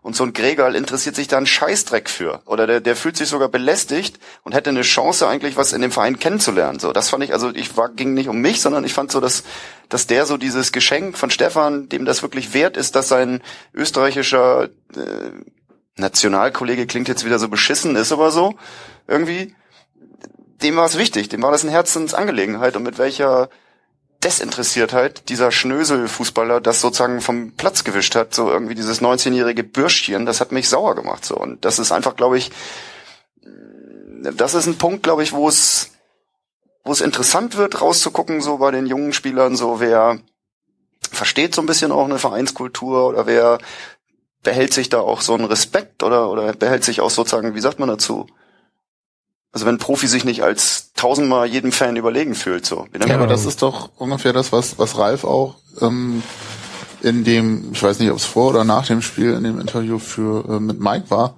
irgendwie gesagt hat, so, du kriegst den Verein halt nicht aus dem Spieler. Und äh, ich glaube, Ralf Gunisch ist einer, der halt sehr viel sich eingebracht hat, auch sehr viel mitgenommen hat. Mhm. Ähm, das erwarte ich von so einem 19-jährigen, blöde gesprochen, Leihspieler jetzt auch nicht auf dem Niveau und das dauert sicherlich auch eine Weile. Aber so die Attitüde, mit der du hier ankommst, ist unterschiedlich und irgendwie du kannst halt was mit dem Umfeld versuchen anzufangen und irgendwie da reinzukommen und dich dafür zu interessieren, was ist es, oder du siehst es halt echt nur als ich spiele hier halt. Hm. Weil Profivertrag und in zwei Jahren bin ich woanders, mir nur egal. Hm. Ja. Ja, können wir aber zu dem Thema, was du andeutest, auch gerne übergehen. Also es gab dann nach dem Spiel eben Pfiffe, wobei ich sagen muss, also es gab, keine Ahnung, fünf Sekunden, zehn Sekunden ein, ein deut deutlich wahrnehmbar, also will ich gar nicht wegreden, die waren da, haben mich auch geärgert, fand ich auch scheiße. Ähm, aber die, die Diskussion danach fand ich gerade von Frabitz völlig überzogen, wie er es dargestellt hat. Also das, das hörte sich so wie er es darstellt ja an, als hätte es hier ein gellendes Five-Konzert gegeben und die Mannschaft sei ausgebuht worden und äh, fand ich als Thema komplett zu hoch gehangen. Wie Man muss aber auch mal gucken, äh, dass also in meiner Wahrnehmung waren es eigentlich auch so, so, so unterschiedliche Five Herde und, und, und, und zwei dichten nacheinander folgenden äh, Wellen sozusagen, weil zuerst gab es so ein paar Impulspfeifer, die halt der Mannschaft irgendwie einen mitgeben wollten, habe ich schon jedenfalls so wahrgenommen. Und dann gab es die, das Schiri-Gespann geht's raus, Pfeifer, die eher den Schiedsrichtern was mitgeben wollten. Also deswegen gab es so eine leichte Sinusbewegung in, in Pfiffen, weil zuerst nach, meinen, nach meiner Erinnerung äh, die Unzufriedenheit der Mannschaft gegenüber geäußert wurde, besonders oben in der Mitte der Gegend gerade schien mir das herzukommen.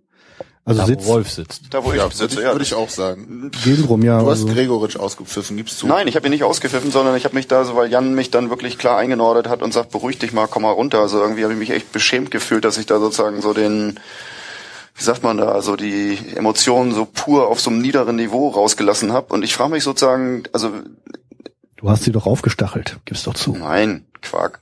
Nichts dergleichen. Ich frage mich auch tatsächlich so diese das Pfiffe, die Pfiffe gemeint, wie viel, wie viel, wie viel Pfiffe, ich kann Ironie kann ich gar nicht hören, weiß ich gar nicht, was das ist.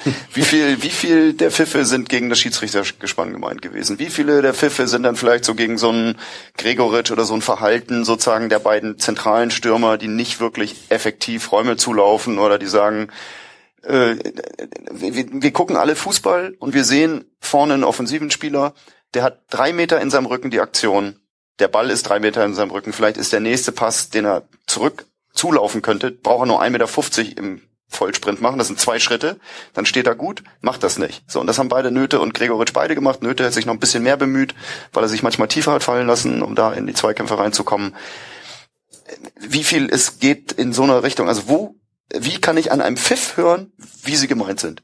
Ja, wobei ich total glaube, überzogene Empfindlichkeit dann naja, sagen, du kannst ja schon gucken, was in dem Moment gerade passiert auf dem Rasen. Also wenn gerade in dem Moment die Schiedsrichter rausgehen und wenn es dann auch näher da dran ist, dann ist es relativ wahrscheinlich, dass die Pfiffe mit in dem Moment den Schiedsrichtern besonders Und das heißt, wenn du auf der Gegengrade bist, dann hast du eigentlich keine Chance, den Schiedsrichter auszupfeifen, weil er ja von dir weggeht, das Richtung Südkurve in den Tunnel und deswegen, wenn da jemand pfeift auf der Gegengrade, dann heißt das ganz klar, ich pfeife gegen die Mannschaft bisschen wird, wird so wahrgenommen. Nee, okay. aber du, du hast recht. Tatsächlich müsste man äh, denn schon als gegengeraden Pfeifer vielleicht verschiedene Codes etablieren. Vielleicht so eine Art Morse-Alphabet, damit dann klar ist, wie man meint. Ich finde, Impulspfeifer ist übrigens eine neue Vogelart, die sich hier dann demnächst am Millantor irgendwie... Äh, ähm, was, was ich finde, ist aber, du hast gefühlt zumindest das ganze Spiel über die Situation gehabt, dass man Unwillen auf den Rängen relativ deutlich gehört hat. Es war immer wieder ein Murren, es gab endlos viele Fehlpässe, was ich auch gruselig fand. Ähm, so die Situation, die Wolf gerade ansprach, mit irgendwie Nötel und Gregoritsch und ähm, später, ich weiß gar nicht, wer kam dann für Gregoritsch, ähm, war das Finn? Nee. Mhm. Buchtmann kam zur Pause, oder? Jo, der kam zur Pause. Genau, und dann wäre es doch noch mit in den Sturm gegangen, dann ist Bartels in den Sturm gegangen. Bartels nach vorne, ja. doch, genau. Und ähm, das, das war ja was, was sich irgendwie über gefühlt zwei Drittel der Mannschaft verteilte und es gab schon immer wieder Situationen, wo, wo ich zumindest den Eindruck hatte, die halbe Gegengrade ist gerade am Grummeln. Ja, es ähm, war auch ein grottenschlechtes Spiel. Also ja, zu Recht, aber ähm, und dann hast du am Ende Pfiffe, na klar, glaube ich, dann, wenn du auf dem Platz stehst und irgendwie Teil der Mannschaft bist, du nimmst das erstmal als gegen dich weil Ich glaube, so diese Reflexion, was passiert hier gerade auf den Rängen und warum passiert das, mhm. das erwarte ich von Spielern wesentlich weniger an als von Fans. Also so, ich blicke, ob jetzt der Schiri ausgepfiffen wird oder die Mannschaft. Ich weiß nicht, ob du das auf dem Platz so gut trennen kannst, gerade mhm. wenn du möglicherweise auch noch frustriert bist. Aber ich glaube eben auch, was Christoph sagte, es gab definitiv auch Pfiffe gegen die Mannschaft. Das mhm. passte total zu der Atmosphäre, die da vorher war. Ich meine, es wäre auch sinnlos gewesen, Bibiana Steinhaus auszupfeifen, weil die hat versucht, da irgendwie ihren Job durchzuziehen und das Ding zu machen. Und ich finde, eher in ihrer ganzen Ansprache an die Spieler und in allem, was sie macht, bemüht sie sich eher darum, irgendwie eine gelassene Haltung einzunehmen. So und das ist irgendwie, ich finde das eher gut. Und bei ihr kann man vielleicht den Vorwurf machen, dass sie zu deutlich zeigen wollte, dass sie nicht für St. Pauli pfeift. Und damit ist sie so ein bisschen über den, über dieses gesunde Neutralitätsmaß so ein bisschen hinweggegangen. bisschen kleinlich vielleicht manchmal fand ich. Aber also gab's dann, ja wenn mal ein Minimum an Bewegung da war, Ja, dann stimmt, war dann stimmt, schon mal ein stimmt. Pfiff, der jetzt nicht unbedingt hätte sein müssen. Tatsächlich glaube ich aber auch, dass es eine der besseren Schiedsrichterleistungen am Absolut. Millantor gewesen ist diese Saison. Was? Sie hat, nee. Du so Nee. schlecht? Ich fand Bibiana Steinhaus total schlecht. Ich habe die fünf im Kicker total abgenickt. Warum? Okay. Weil sie, also sie hat, sie hat bisschen kleinlich gepfiffen. Also sie hat wirklich tatsächlich sozusagen ein sehr, sehr strenges Maß angelegt und hat das sozusagen auch durchgezogen. Also viel Körperkontakt, Körperkontakt war fast immer faul. Also das war nah am Basketball, was sie gepfiffen hat. Das finde ich jetzt interessant, weil, weil normalerweise rege ich mich immer sehr gerne über Schiedsrichter auf. Vielleicht wurde das ja auch einfach jetzt dadurch überschattet, dass das Zugucken so wahnsinnig anstrengend war, dass sie einfach überhaupt gar keine Kraft mehr hatte irgendwie. Also ich muss natürlich dazu sagen, Bibiana Steinhaus ist überhaupt gar nicht schuld daran, dass wir nur Null gespielt haben. Also für das schlechte Ergebnis kann die nix. Äh, die hat sich einfach aus meiner Sicht dem unfassbar schlechten Niveau beider Mannschaften angepasst. Und es gipfelte halt in zwei Fehlentscheidungen, an denen ich es jetzt halt festmache. Und äh, die decken aber auch die restlichen 90 Minuten ab. Das war zum einen dieser abgepfiffene Vorteil. Mhm. Und der war wirklich eklatant. Also wir Ja, haben stimmt. den Ball äh, binnen Sekundenbruchteilen an der Mittellinie gehabt vom eigenen Stimmt. 16er aus. Stimmt. Und dann wäre es eine, glaube ich, 3 gegen 2 Situation. Hat sie Nöte abgepfiffen, ne? Da hat sie Nöte abgepfiffen in einer Situation, wo ich wirklich denke, Ja. äh, also eindeutiger war ein Vorteil nie und für mich kam der Pfiff auch noch recht spät. Also ich meine, dass man mal zu früh abpfeift und dann der Pass kommt und man dann merkt, ah scheiße, wäre Vorteil gewesen, verstehe ich. Aber da war, also die Entscheidung war falsch und der Pfiff kam für mich auch sehr, sehr spät. So, da- das habe ich nicht verstanden. Dann war es der äh, Elfmeter, den man, glaube ich, hätte geben können. Äh, wie gesagt, Elfmeter? ja, für das Foul an Ruck, war es das jetzt oder, oder verwechsel ich jetzt gerade? Oder Bartels. oder? Schachten? Huck, Bartels, Schachten. Ja, es sind so viele Spiele hin, direkt hintereinander. Es gab ja, glaube ich, auch gegen Paderborn auch eine Elfmeter-verdächtige Situation. Gegen Paderborn war es Die aber war nicht total verdächtig, egal. das war ein klarer Elfer, aber das hätten wir trotzdem. Genau, ich Klarer etwas, das, dann war das das Ding mit dem wahrscheinlich, ne? Ellbogen so in, nee, Quark war da, äh, er Gezogen. hielt ihn fest, er hat ihn so im Arm quasi Arm halt- eingehakt, Okay. zieht ihn zurück. Gut, das kann man aber nur im Fernsehen sehen, ne? Ja. Weil das war Ja. Im Stadion keine Chance. Es war die Situation vor der Südkurve, als Finn Bartels niederging Mhm. und dann Okay. auch am 5-Meter-Raum liegen blieb und Ja. sich beschwerte. Und das war äh, aus meiner Sicht im Stadion ein klarer Elfer Ah, okay, und das am war nach dieser Ecke bei der ja. Ecke. Also ich habe ein Ding gehabt, so wo, wo äh, das war aber dann Verhug, der sozusagen niedergestoßen wurde, weil die haben das ja auch mal ganz lustig gemacht. Die haben ja zu zweit angelaufen, die Paderborner.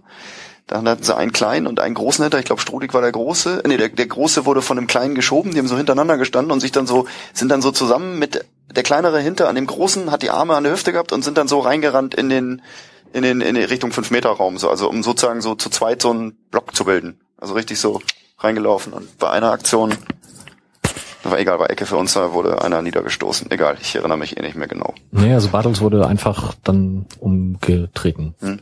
So, aber nichtsdestotrotz, also ich, ich fand einfach, es, sie hat das Spiel, das ohnehin schon schlecht war, noch kaputter gepfiffen, weil sie es einfach durch die kleinliche Linie, die aus meiner Sicht, um es jetzt mit Colinas Erben zu machen, ähm, nicht Not tat.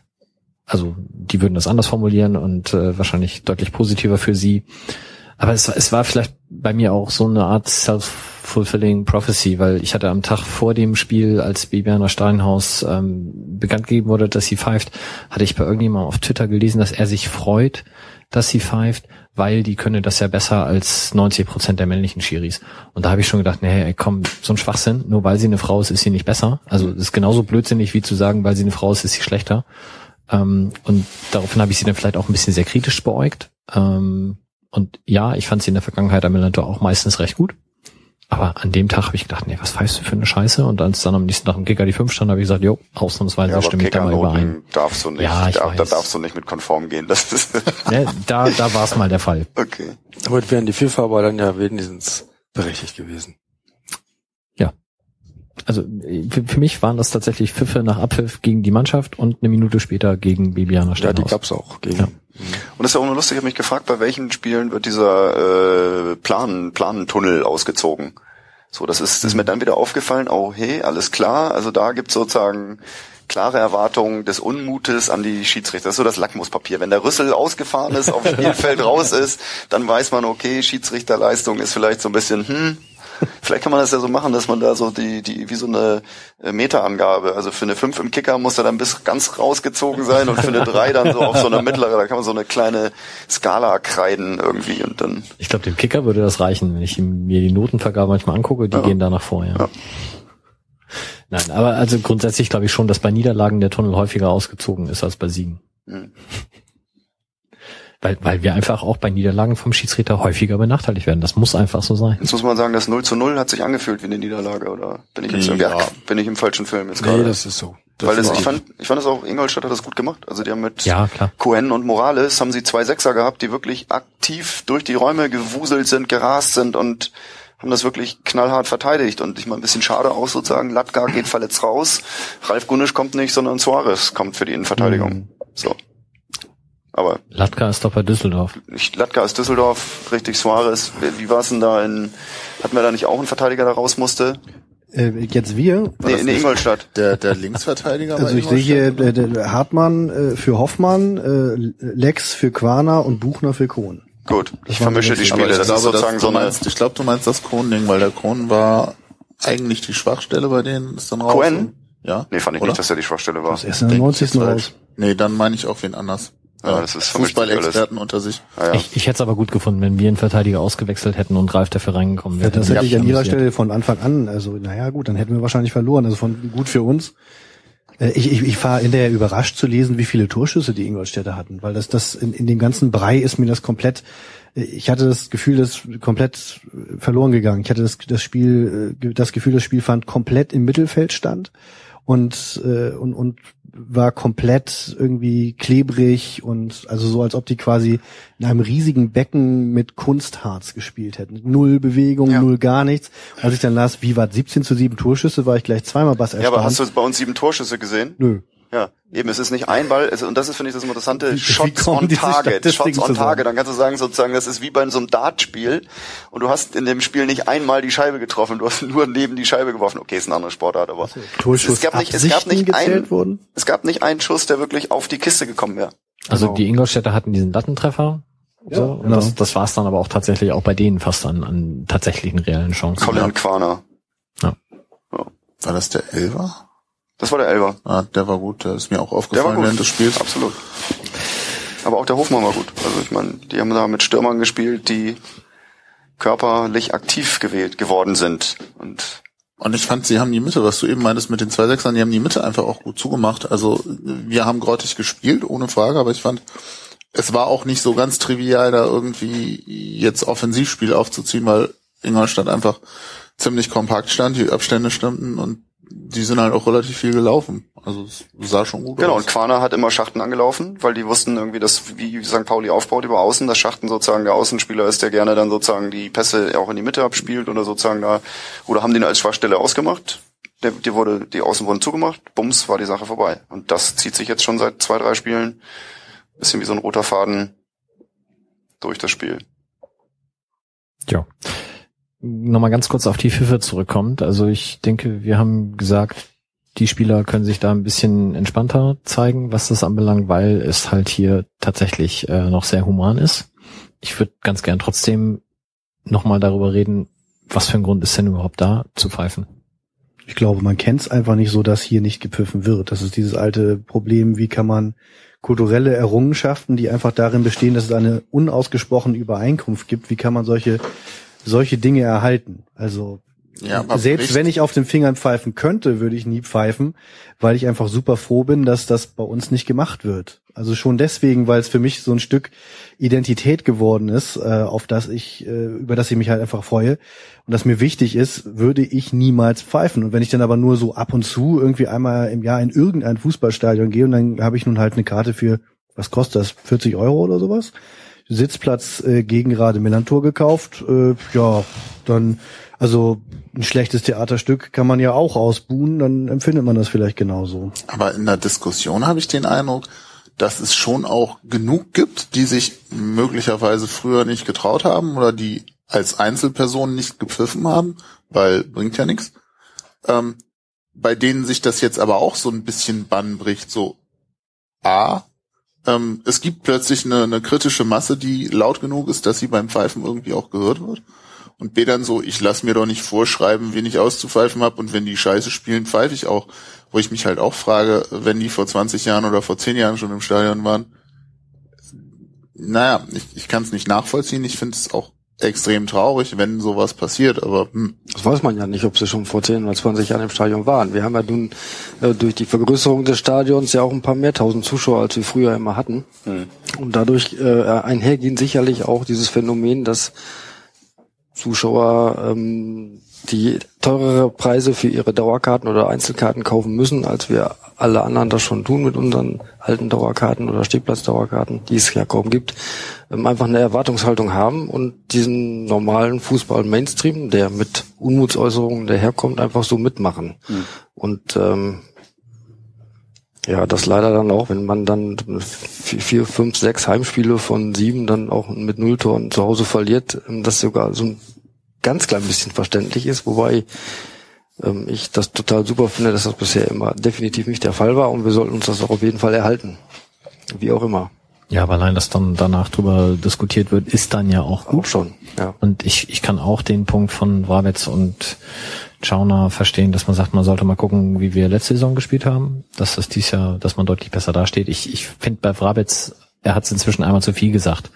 Also dieses, man muss gucken, wo wir herkommen. Ja, haben wir jetzt alle verstanden. Also er kann das auch mal aufhören zu erwähnen, weil inzwischen sind wir halt woanders. Und ähm, ja, nichtsdestotrotz äh, gewinnen wir einfach die restlichen Halbspiele alle und dann pfeift auch keiner. Irgendwann äh, wird dann vielleicht auch statt, äh, wenn es nur 4 zu 0 ist, statt 5 zu 0 gepfiffen, wer weiß. Das ist noch nicht mal bei Bayern so, glaube ich, momentan. Die können alle einfach nicht pfeifen. Ach so, das kann sein, ja. Ähm, haben wir noch Lust, über möchten Paderborn wir, zu reden? Möchten wir so erfolgreich werden? Klar, Paderborn, ja, super. Wer, wer möchte Team, denn was sagen? Frage. Paderborn, super Team. Wenn es aus Versehen passiert, ja. Spielen geilen Fußball. berechenbarerweise äh, passiert, nein. Wo, wo bist du jetzt? ich kam auf Christophs Frage zurück, wollen wir überhaupt so erfolgreich so. sein? Das ist ja ein interessantes Gedankenspiel. Ich, ich würde halt sagen, wenn wirklich man, man ja, wenn du es halt nicht weißt, so wie damals in der Pokalserie, ist es halt super. Aber wenn du davon ausgehen kannst, muss auch, weil wir irgendwie für 500 Millionen Euro, sagen wir mal, die, die Geldkiste von Uli Hoeneß wird am Mittelkreis vom Millantor-Stadion ausgegraben. Irgendwo muss die ja irgendwie sein und äh, und einmal wird, halten alle dicht und, und, und man einigt sich darauf, dass auch der Übersteiger irgendwie diesmal das, das noch, das nicht vorab gesteckt kriegt und äh, kauft also dann äh, Spieler und dann wäre es aber trotzdem erwartbar. Wir machen es anders. Ja, wir werden, wir werden wie Paderborner Modell, also der Erlebnisbereich des Möbelhauses, das werden wir jetzt mit dem neuen Trikotsponsor zur nächsten Saison, der kommt ja Ikea auf die Brust. Und das wird hier sozusagen die, die das, äh, das Adventure, Adventure Area von Ikea sozusagen als äh, innovatives Projekt sozusagen Mit Bällebad in der Gästekurve. Mit Bällebad in der dann Gästekurve. Dann kommt Gero genau. auch wieder. Du genau. machst mir Angst. Richtig, ja. Pölser, Pölser gibt's dann schön, Hotdogs und so, aber du wolltest einen sportlichen Jubelgesang auf Paderborn loswerden. Ich fand Paderborn super klasse, was sie gespielt haben. Das war einfach sensationell. Jetzt die Heimmannschaft. Ja.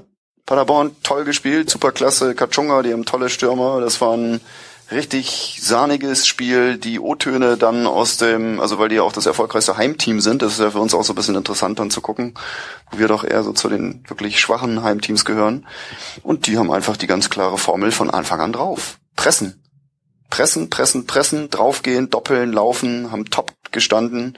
Was ich super fand, war auch dann bei deren Aufbauspiel zum Beispiel. Das ist ja, das ist ja in diesem modernen Spiel, wo die Mitte sozusagen auch beim gegnerischen Ballbesitz steht das, das Team, was keinen Ball hat, steht häufiger mal auch im 4-3-3, also wo so ein Mittelblock gestellt wird, dass du sagst, Mitte ist zu, wir zwingen das Spiel auf die Außen, um dann anzulaufen. Und das ist ja bei uns auch der Fall, dass mit Schachten dann häufig, also Schachten hat ja in Paderborn echt tierisch viele Bälle auf der Kreide gespielt, konnte sie gar nicht mehr flach spielen, musste sie halb hoch spielen, weil sofort irgendwie erst hat Brückner hinzugelaufen und dann der Kotsch, irgendwie der da eingewechselt wurde, etc. Und die Paderborner haben ihr eigenes Aufbauspiel über die Außen interessant gestaltet, weil die äh, Pässe auf der Linie kommen manchmal nicht an. Und dann haben sie Bälle gespielt in den halben Raum. Ihr guckt mich an, ihr wollt es gar nicht wissen, aber auf der Linie stehen, steht äh, rechter Verteidiger, rechter Verteidiger und Annahmespieler im Sturm. Dazwischen sind 30, 35 Meter zwischen beiden Spielern. Das heißt, Langholz, langer Ball. Aber die Alternative ist sozusagen, den Ball in den Raum, der zwischen beiden steht, leicht diagonal Richtung Mittellinie zu spielen, wenn die jetzt klar gleichen Abstand zu den Grundlinien haben. Und da in die Räume reinzuspielen, ohne dass der Spieler schon drin steht. Einfach einen Ball reinlegen und da den Ball abholen und weitertragen. Top. Ja, wobei du stellst mir gerade die Paderborner Defensive zu positiv dar. Unsere Offensive war scheiße. Da ist kein Pass angekommen. Irgendwie, die haben nicht gut zugestellt. Unsere Spieler hatten gefühlt ja. immer zwei Optionen und sie haben die dritte gewählt, nämlich den Paderborner an den Fuß zu spielen. Das hat Schacht ein paar Mal gemacht, teilweise über die Linie, obwohl in die Mitte der, Ball, äh, der Raum frei gewesen wäre, was ich total dumm fand. Das hat Tribul ein paar Mal gemacht. Ähm, teilweise in der Defensivbewegung dann den Ball dem Paderborner, der auf unser Tor zuläuft, den Ball in den Fuß zu spielen. Ähm, das hat klar, Schatkowski gefühlt nach vorne dauernd gemacht. Er hatte in der ersten Hälfte dreimal die Chance, auf einen zwei, freistehenden St. Pauli-Spieler links oder rechts außen zu legen und hat immer den Paderborner angespielt. Ähm, da musst du nicht mehr pressen, sondern das äh, ist dann so ein bisschen auch, ähm, entweder sie können es nicht oder es gibt irgendwelche tiefer liegenden Gründe, die dafür sorgen, dass das Spiel gerade irgendwie relativ gruselig ist, weil das war es ja auch gegen Ingolstadt. Ja, du siehst, dass da keine Automatismen drin sind. Es gibt keine, keine, keine wirklich eingeschliffenen Abstände, sondern die dürfen kreativ spielen und in diesem Kreativspiel rennen sie sich halt ins Chaos fest irgendwie und hier und da Tiki-Taka-Tau und dann noch den anderen an, oh, dann ist der Ball wieder ungenau. Da ist nichts eingeschliffen. Das ist, glaube ich, einfach ja, deutlich zu sehen. Ist es das, was fehlt, oder ist das dann nicht eine, eher eine Frage der individuellen Klasse? Nö, das, also ich finde, das sind technisch gute Spieler und bei Schatkowski hat's mich eh gewundert, dass der sozusagen jetzt auch ein paar Spiele draußen war, weil ich halt viel von dem so, weil der einfach mit dem Ball schnell ist und ich und Bartels und Schatkowski sind zwei Spieler, sind zwei Motoren. Und wenn du so unseren kleinen B-Turbo im Spiel hast, dann sind das Bartels und Schatkowski, die das Spiel ja, schnell machen können. Aber bei Schatkowski habe ich zunehmend mehr zugegeben, vielleicht auch wegen der schlechten letzten Spiele das Gefühl, was der richtig gut kann, ist schnell und mit dem Ball, aber wenn er passen soll oder Übersicht braucht, hat er sie oft nicht. Und das ist okay, das kann passieren, dass er so ein bisschen ist was, was ist. du trainieren kannst, klar. Wir kommen ein bisschen in den Streit, weil nämlich äh, ich sozusagen jetzt dieses Pressing-Moment. Es gab eine Szene in der ersten Halbzeit, wo nur Verhug und und Jatkowski in Paderborn den Gegenspieler attackiert haben. Das war, glaube ich, hier ähm, der Achter Vrancic, der aufgebaut hat. Die Paderborner mhm. standen noch sehr hoch bei uns in der Hälfte und Jatkowski ist wirklich mit einem guten Abstand, Volltempo auf den Gegenspieler draufgelaufen, einmal richtig ran mit dem Körper, hat ihn nicht gekriegt, dann kam Verhug dazu, Ball gekriegt, wieder dran gegangen, nächsten Ball erobert und dann sind sie zu zweit in die Gegenbewegung gekommen. Also das habe ich bei sonst bei keinem Spieler gesehen. Ich habe das macht er auch gut, das will ich gar Also er ist mhm. defensiv auch deutlich stärker als Anfang der Saison, das stimmt. Da gebe ich dir auch recht. Ähm, aber im Offensivspiel würde ich mir positiv formuliert wünschen, dass er noch mal öfter irgendwie Übersicht hat oder dann äh, äh, einen Schritt früher den Pass spielt, der dann auch ankommt. Ja.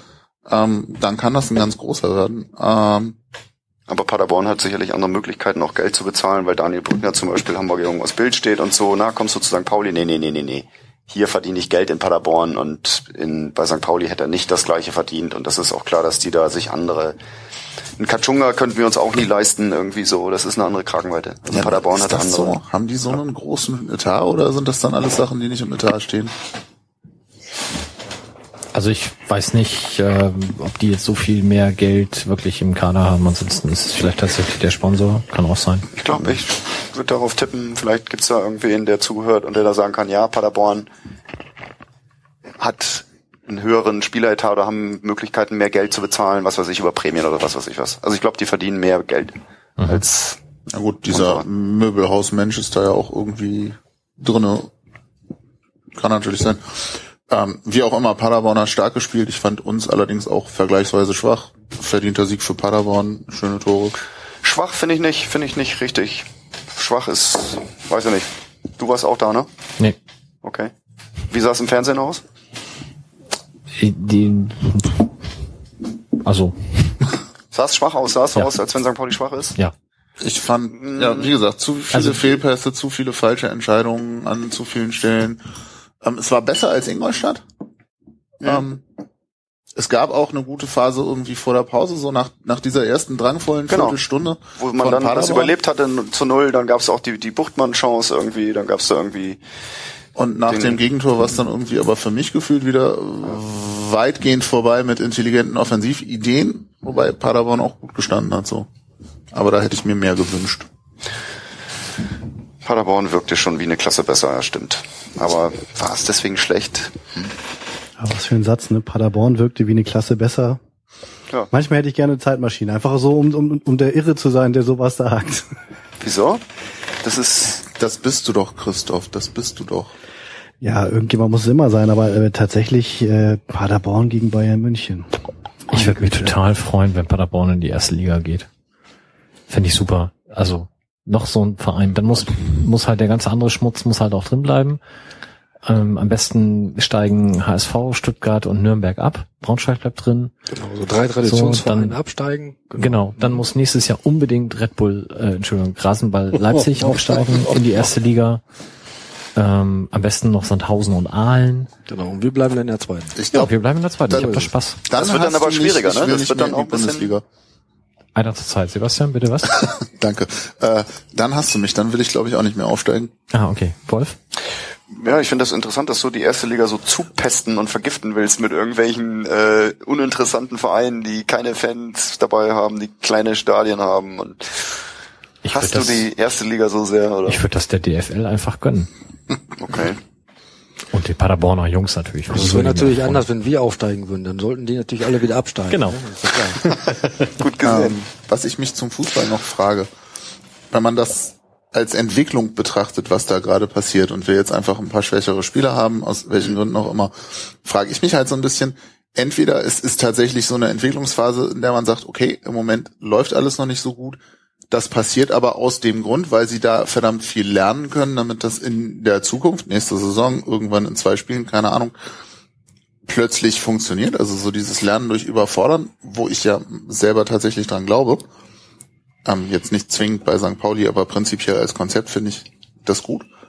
Ähm, oder ist es einfach schlecht? Und da bin ich halt noch sehr, sehr unentschieden. Auf der einen Seite ist so dieses viele Rotieren, dieses unterschiedliche Systeme spielen, finde ich ein kluger Ansatz. Du musst halt die Spieler dazu kriegen, dass sie das auch hinkriegen. Es kann sein, dass wir gerade in so einer Lernphase sind. Und nächste Saison sieht das alles total super aus und das Zusammenspiel klappt besser. Ähm, oder ist es ein anderes Problem, Wolf?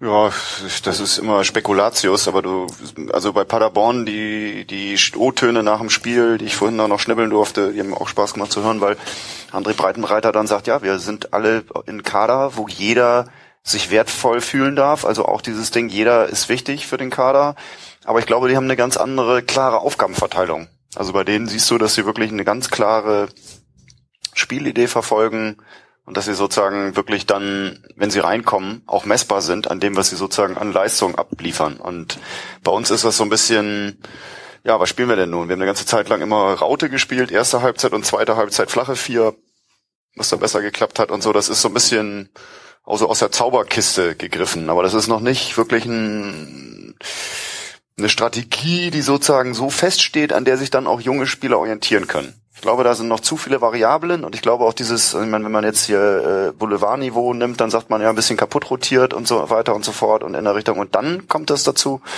dass du dann, glaube ich, mit ähm, Timo Schulz und Roland Vrabetz zwei Trainer hast oder ein Trainerteam, in dem auch noch eine flache Hierarchie ist. Und ich keine Ahnung, also das ist so ein bisschen die These, dass da so ein bisschen gerade, dass wir uns da so ein bisschen verlieren. So, in der, hm. wie sagt man das, in der Breite. Das heißt, du gehst davon aus, dass wir nicht Meister werden dieses Jahr in der zweiten Liga? Das ist richtig. Das lassen wir mal so stehen. Genau, das ist jetzt so wie so ein Fragespiel, wo, wenn ich Nein sage, ist das Spiel verloren. Frag weiter.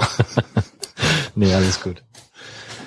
Ja, möchtet ihr zum Fußballerischen aktuell gerade noch was loswerden? Ja, und rein statistisch ist das, glaube ich, die Sendung mit dem äh, größten Fußballanteil, sozusagen die Vollkorn-Sendung ich bin gespannt. Äh, leider sind wir jetzt gerade nicht live drauf, so dass ich also wir haben jetzt ja keine Live-Tweets, wo uns die Leute sagen, irgendwie, wann kommt endlich wieder Kneipentalk und so weiter. Machen wir gleich. Einen habe ich noch. Ich glaube, in der Saison, wo wir aufgestiegen sind, haben wir auch in Paderborn verloren. Das war allerdings, glaube ich, noch ein bisschen davor. Erinnert sich da jemand noch dran? Ähm, aber das war das mit, mit, mit Paddy Borger und Patzerborn, das war noch eine Saison Das davor. war davor. Das war das Ding, das erste Spiel von Bene, wo er dann sozusagen für den Danach dann, ja. verletzten Patrick Borger reingekommen ist in der, in der Halbzeitpause oder irgendwann. Das war noch in der Hermann-Löns Arena, wo Benedikt Pliquet seinen ersten Zweitliga, Drittliga, Drittliga war es damals noch, ne? Das ja, war das aber nicht während 2008. des Spiels, sondern danach. Das war im März 2008, bin ich mir ziemlich sicher. Hm. Da ist Junior geboren und an dem Wochenende äh, auf jeden Fall grundsätzlich Auswärtssieg in Paderborn ist auch schon wieder, wieder schief gewickelt. Das war Münster. Milliarden Münster Jahre war, her. Bene war Münster. Lange her. Weißt du es noch, Mike? Ich gucke jetzt gerade mal nach, bevor wir Schwachsinn erzählen. Das ist halt interessant. Also Paderborn ist also quasi das, das Gegenstück zu einem weiß nicht, zu einem unbekleidet vom zügig, zugigen Fenster sitzen oder so. Es ist kalt, unangenehm, es passiert sowieso nichts Gutes, die Musik ist nebenbei schrecklich, da hat man aber am eigenen Fenster irgendwie wenigstens Einfluss drauf. Ähm, Paderborn ist frieren am, fremden, am fremden Fenster oder was? Ja, irgendwie so. Also wir das, da, du musst ein Bild finden, was nicht wirklich voll verstandesgemäß ähm, erfassbar ist, um das Unwohlsein, das ein Auswärtsspiel in Paderborn auslöst, in Worte kleiden zu können. Ich finde das sehr schön lyrisch. Ja, wir müssen jetzt auch mal hier ein lyrisches Gegengewicht schaffen. Deswegen müssen wir jetzt innerhalb von ungefähr zwei Minuten mehr Metaphern reinpressen, als wir sonst noch eine ganze Sendung reinkriegen. Also auf jeden Fall hast du recht, Wolf. In der Aufstiegssaison haben wir am 20.12. in mhm. Paderborn gespielt. Peter Gagelmann war der Schiedsrichter. Ja, das war das Spiel, wo ja, minus 15 Grad und das war die gefühlte, also die Fühltemperatur waren minus 30 und es gab oh, ja.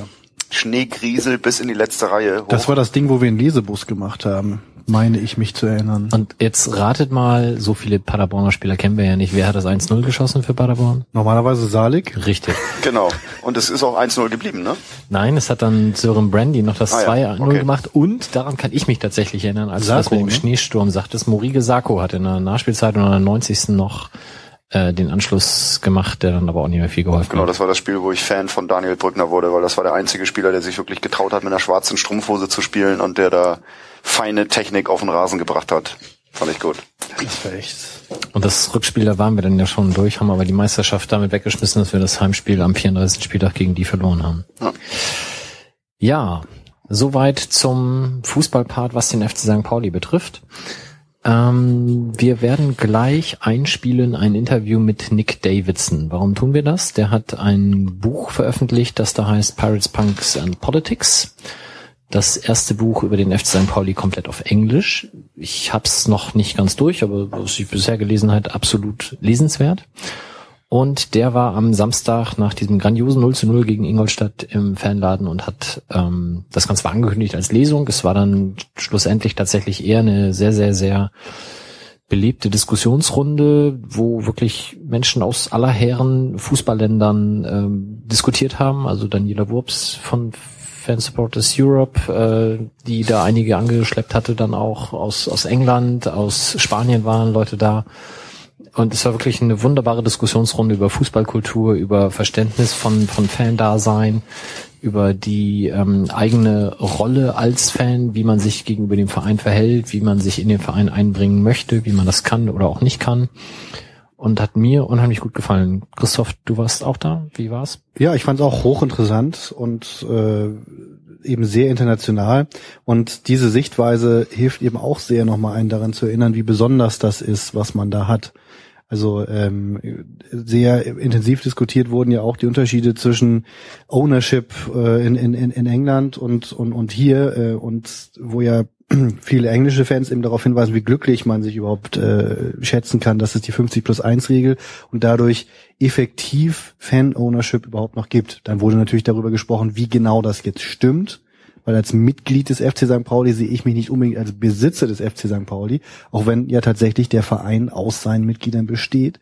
Äh, es war aber wirklich hochinteressant, dem zu folgen. Und dann gab es eben auch noch eine spanische Perspektive. Es war sogar aus Kanada auch noch jemand da, also so international äh, äh, hätte ich es mir gar nicht, also es war noch internationaler, als ich, als ich es mir erhofft hätte.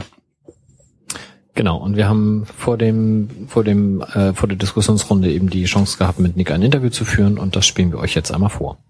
Yeah, well, Nick, you traveled 800 miles to see a really stirring uh, nil-nil draw. Uh, have you ever regretted uh, having made that trip to the Milan Tour?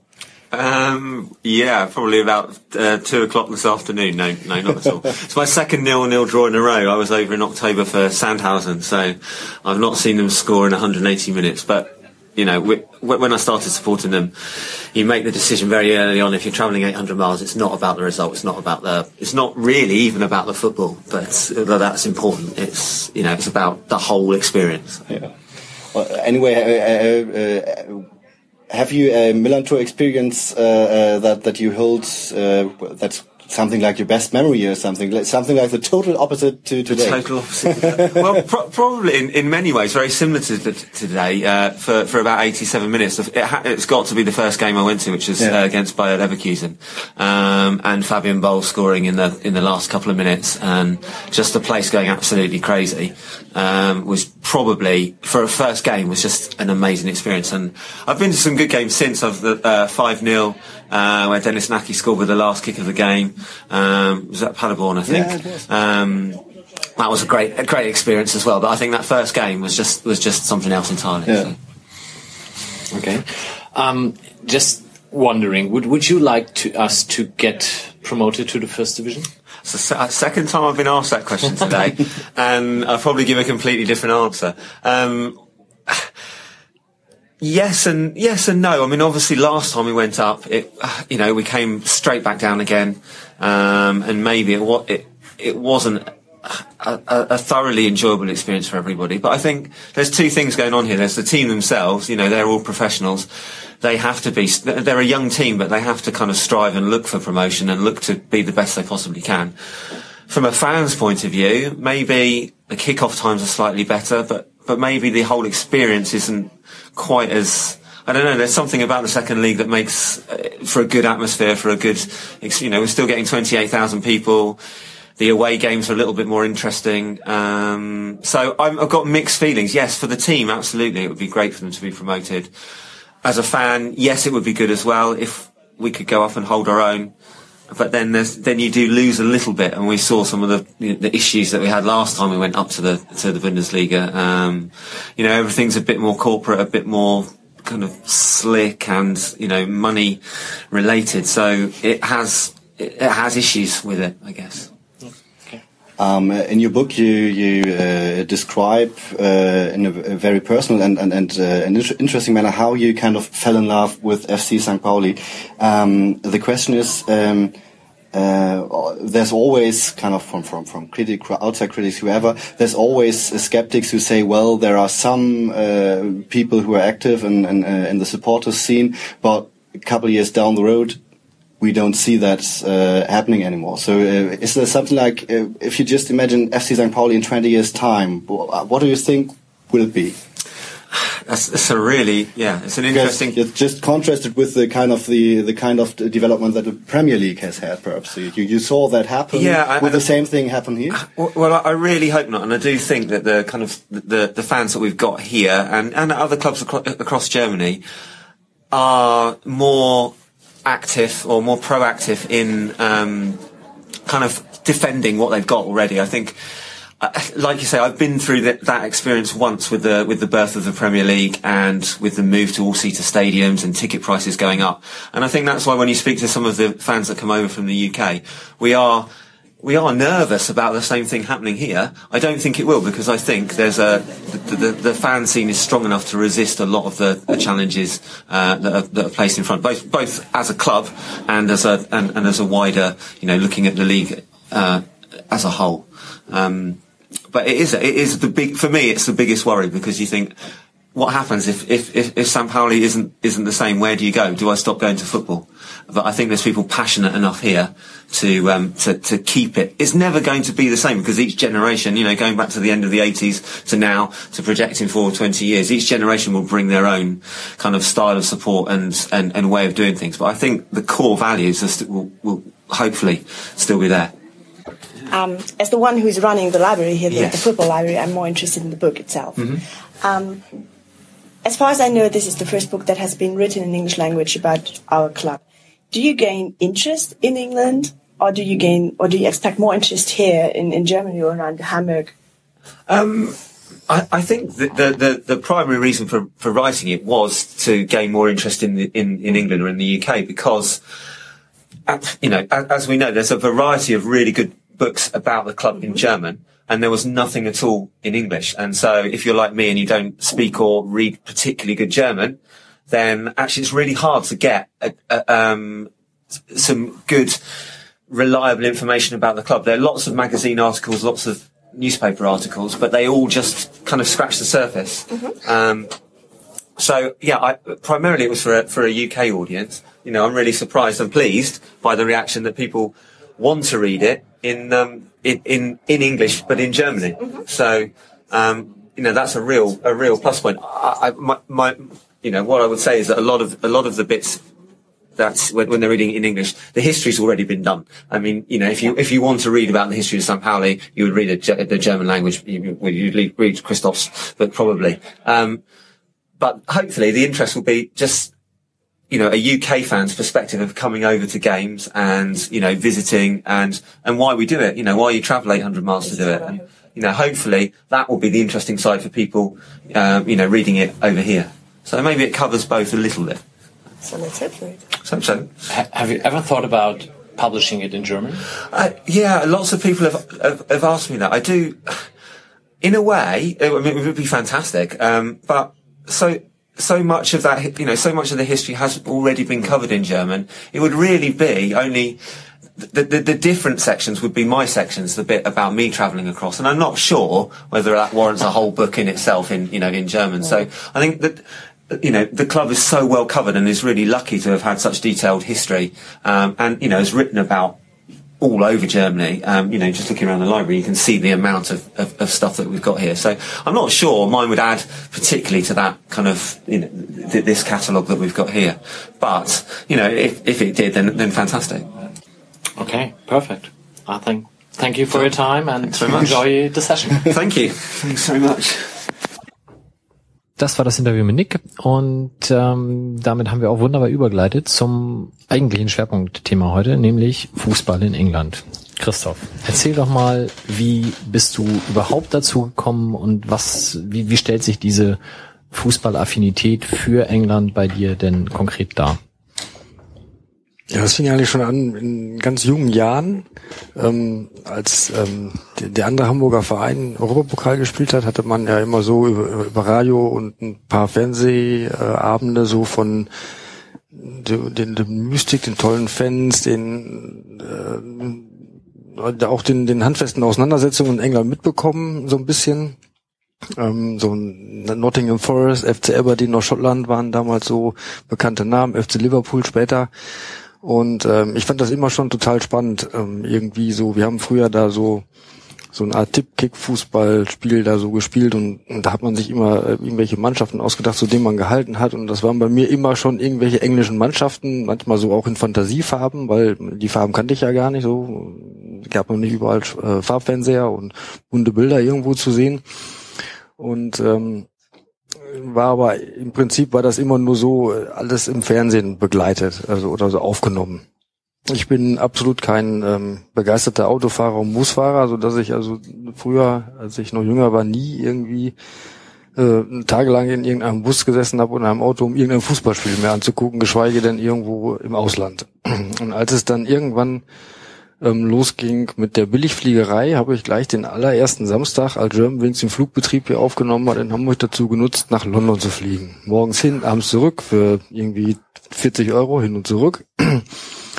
Und ähm, war bei den Tottenham Hotspurs gelandet in London. Das war dann ähm, nicht das erste, nicht der erste englische Verein, den ich gesehen habe, weil ich habe vorher mal in Bremen ähm, ein Spiel gegen Arsenal gesehen in irgendwelchen UEFA-Pokalspielen und ähm, auch das ähm, UEFA-Pokalfinale in Dortmund im FC Liverpool gegen CD Alaves. Aber es war eben halt dann ähm, im Jahre 2005 der erste Stadionpunkt sozusagen äh, auf der Insel und das waren eben halt Tottenham Hotspurs. Danach habe ich ähm, noch ein paar andere Vereine ausprobiert, bin dann aber irgendwie so von ich kann das gar nicht sagen, ob ich will das nicht als Fan bezeichnen, aber so als Sympathisant ähm, bin bei Tottenham hängen geblieben. Wieso bist du auf Tottenham gekommen, als ersten Verein in England, den du sozusagen dann aufgesucht hast? Oder gab es da irgendeinen Spieler oder irgendwie was war? Ja, also es, Tottenham war ein Verein, den man so ein bisschen kannte, so über Cleansman, Steffen genau. Freund und so und, ja. und, und auch weiter Laying, gute Stimmung, so, das kam schon so rüber. Was ich, Vereine, die ich gar nicht mag, sind alle Vereine, die viel Geld haben, so Arsenal, äh, Chelsea und so weiter. Das kam für mich überhaupt nicht in Frage. Ähm, Tottenham hatte ich immer so beobachtet, war immer so im Mittelfeld oder unten in den unteren Regionen der Tabelle angesiedelt, was mir grundsätzlich ja immer sympathisch ist. Und ähm, ja, bei Tottenham gab es damals völlig problemlos äh, im General Sale eine Karte. Das kam auch noch dazu. Und ähm, also West Ham wäre noch so eine zweite Wahl gewesen. Da bin ich dann kurz drauf dann auch gewesen. Ähm, ja, so bin ich bei Tottenham gelandet. Und das war damals, ich kann mich noch erinnern, Edgar Davis hat gespielt. ähm, trotzdem sie damals 0-0 ähm, gespielt haben, im Mittel, unteren Mittelfeld der Tabelle standen, war die Stimmung einer Weiterlegen ganz gut. Und das hat mich, äh, hat mich irgendwie so sehr, sehr, sehr imponiert. Also mein, mein erstes Spiel bei Tottenham habe ich auch, ähm, ich, ich, ich glaube, ich war fünf Minuten zu spät da, weil ich, da war ich noch relativ jung und ein bisschen äh, unbedarft, was sowas anbelangt und habe natürlich dann meine, ich weiß gar nicht, ob das Schüleraustausch war oder so, und da habe ich meine Gastmutter gefragt, wo Tottenham denn spielt. Dann hat sie gesagt, Tottenham, ja hier, Tottenham Court Road. Das, wie wir alle wissen, ist nicht ja. ganz korrekt. Äh, ich kam da also aus der U-Bahn-Station, das ist relativ im Herzen Londons und das Stadion ist da absolut nicht und dementsprechend war ich da natürlich viel zu später. Kam irgendwie, ich glaube, fünf Minuten nach Anpfiff erst rein, da stand es schon 2-0. Ich wollte mich setzen, es fiel das 3-0 gegen, ich meine, es war Oldham. Und das 3-0 war dann auch, glaube ich, gleichzeitig der Endstand. Also ich habe dann nicht mehr viel gesehen, aber ich war auch durchaus beeindruckt. Und was, was ich generell bei englischen Stadien super finde und eben auch bei der White Hart Lane ähnlich ist. Also es liegt ja an einer relativ großen Hauptstraße, aber trotzdem ist es mhm. Wohngebiet und ähm, ja, auf einmal steht da halt ein Stadion. Also das äh, hat mir da auch sehr gut gefallen. Und bei dir war es dann halt so, es war der erste Verein, den du zumindest auf der Insel live gesehen hast und du bist dann da mehr oder weniger. Auf der Insel nicht, in England. Entschuldigung. Weil in Schottland war ich vorher schon mal. Okay. Sowohl in Glasgow als auch in Edinburgh. Was waren da? Was war denn das erste Spiel dann auf der Insel? Das war ähm, Celtic Glasgow gegen FC Dunfermline. Und wieso bist da du dann nicht bei Celtic hängen geblieben? Ich habe in Glasgow sehr gute Freunde damals bei diesem Spiel gegen Dunfermline kennengelernt. Das ist auch bis heute so geblieben. Das sind, ähm, würde sagen, allerbeste Freunde geworden. Ähm, ich gehe da auch zum Fußball. Ich fahre mit denen auch auswärts. Das ist alles wunderbar. Aber so tendenziell ist mir dieser Verein einfach auch zu groß und zu erfolgreich. Und was mich immens stört, ist, dass ich überhaupt nicht in der Lage bin, ähm, selber dort für Spiele Karten zu kaufen, sondern bin grundsätzlich immer abhängig von irgendwelchen anderen. Und das ist für mich ein Grund, ähm, einen Verein nicht, nicht, nicht über Gebühr zu unterstützen oder Fan von dem Verein werden zu können. Das ist der Grund. Gut, und jetzt hast du dieses erste Spiel da gesehen, bist mit German Wings hin und zurück geflogen. Das hätte es dann ja sein können.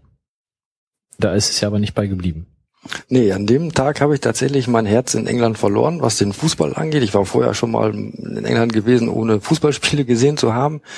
Ähm, war natürlich vorher auch immer mehr so, äh, so Touristengegenden unterwegs in London, was man da so immer so, so, so typischerweise so macht, so Piccadilly Circus und Soho und in London Tower und Tower Bridge und solche Sachen oder mal in so einem netten englischen Pub so äh, im Westen von London, wo alles schön ähm, teuer und ähm, ansehnlich ist. Was mir besonders bei Tottenham, das gefällt mir bei West Ham übrigens auch wahnsinnig gut, ist ähm, diese total abgeranzte Stadtteile dort. Ähm, was ich damals noch nicht wusste, was ich heute weiß, ist, dass Tottenham der Stadtteil ist in äh, London mit der höchsten Anzahl von ähm, Nationalitäten, die dort wohnen. Und das merkt man diesem Stadtteil auch an. Der ist total crazy, ähm, teilweise auch nicht abends nicht gerade ungefährlich. Aber das ist das, was ich eigentlich äh, sehr mag. Welcher Stadtteil ist das dann? Ja, Tottenham. Tottenham. Der heißt so. Genau. Das ist, das ist mhm.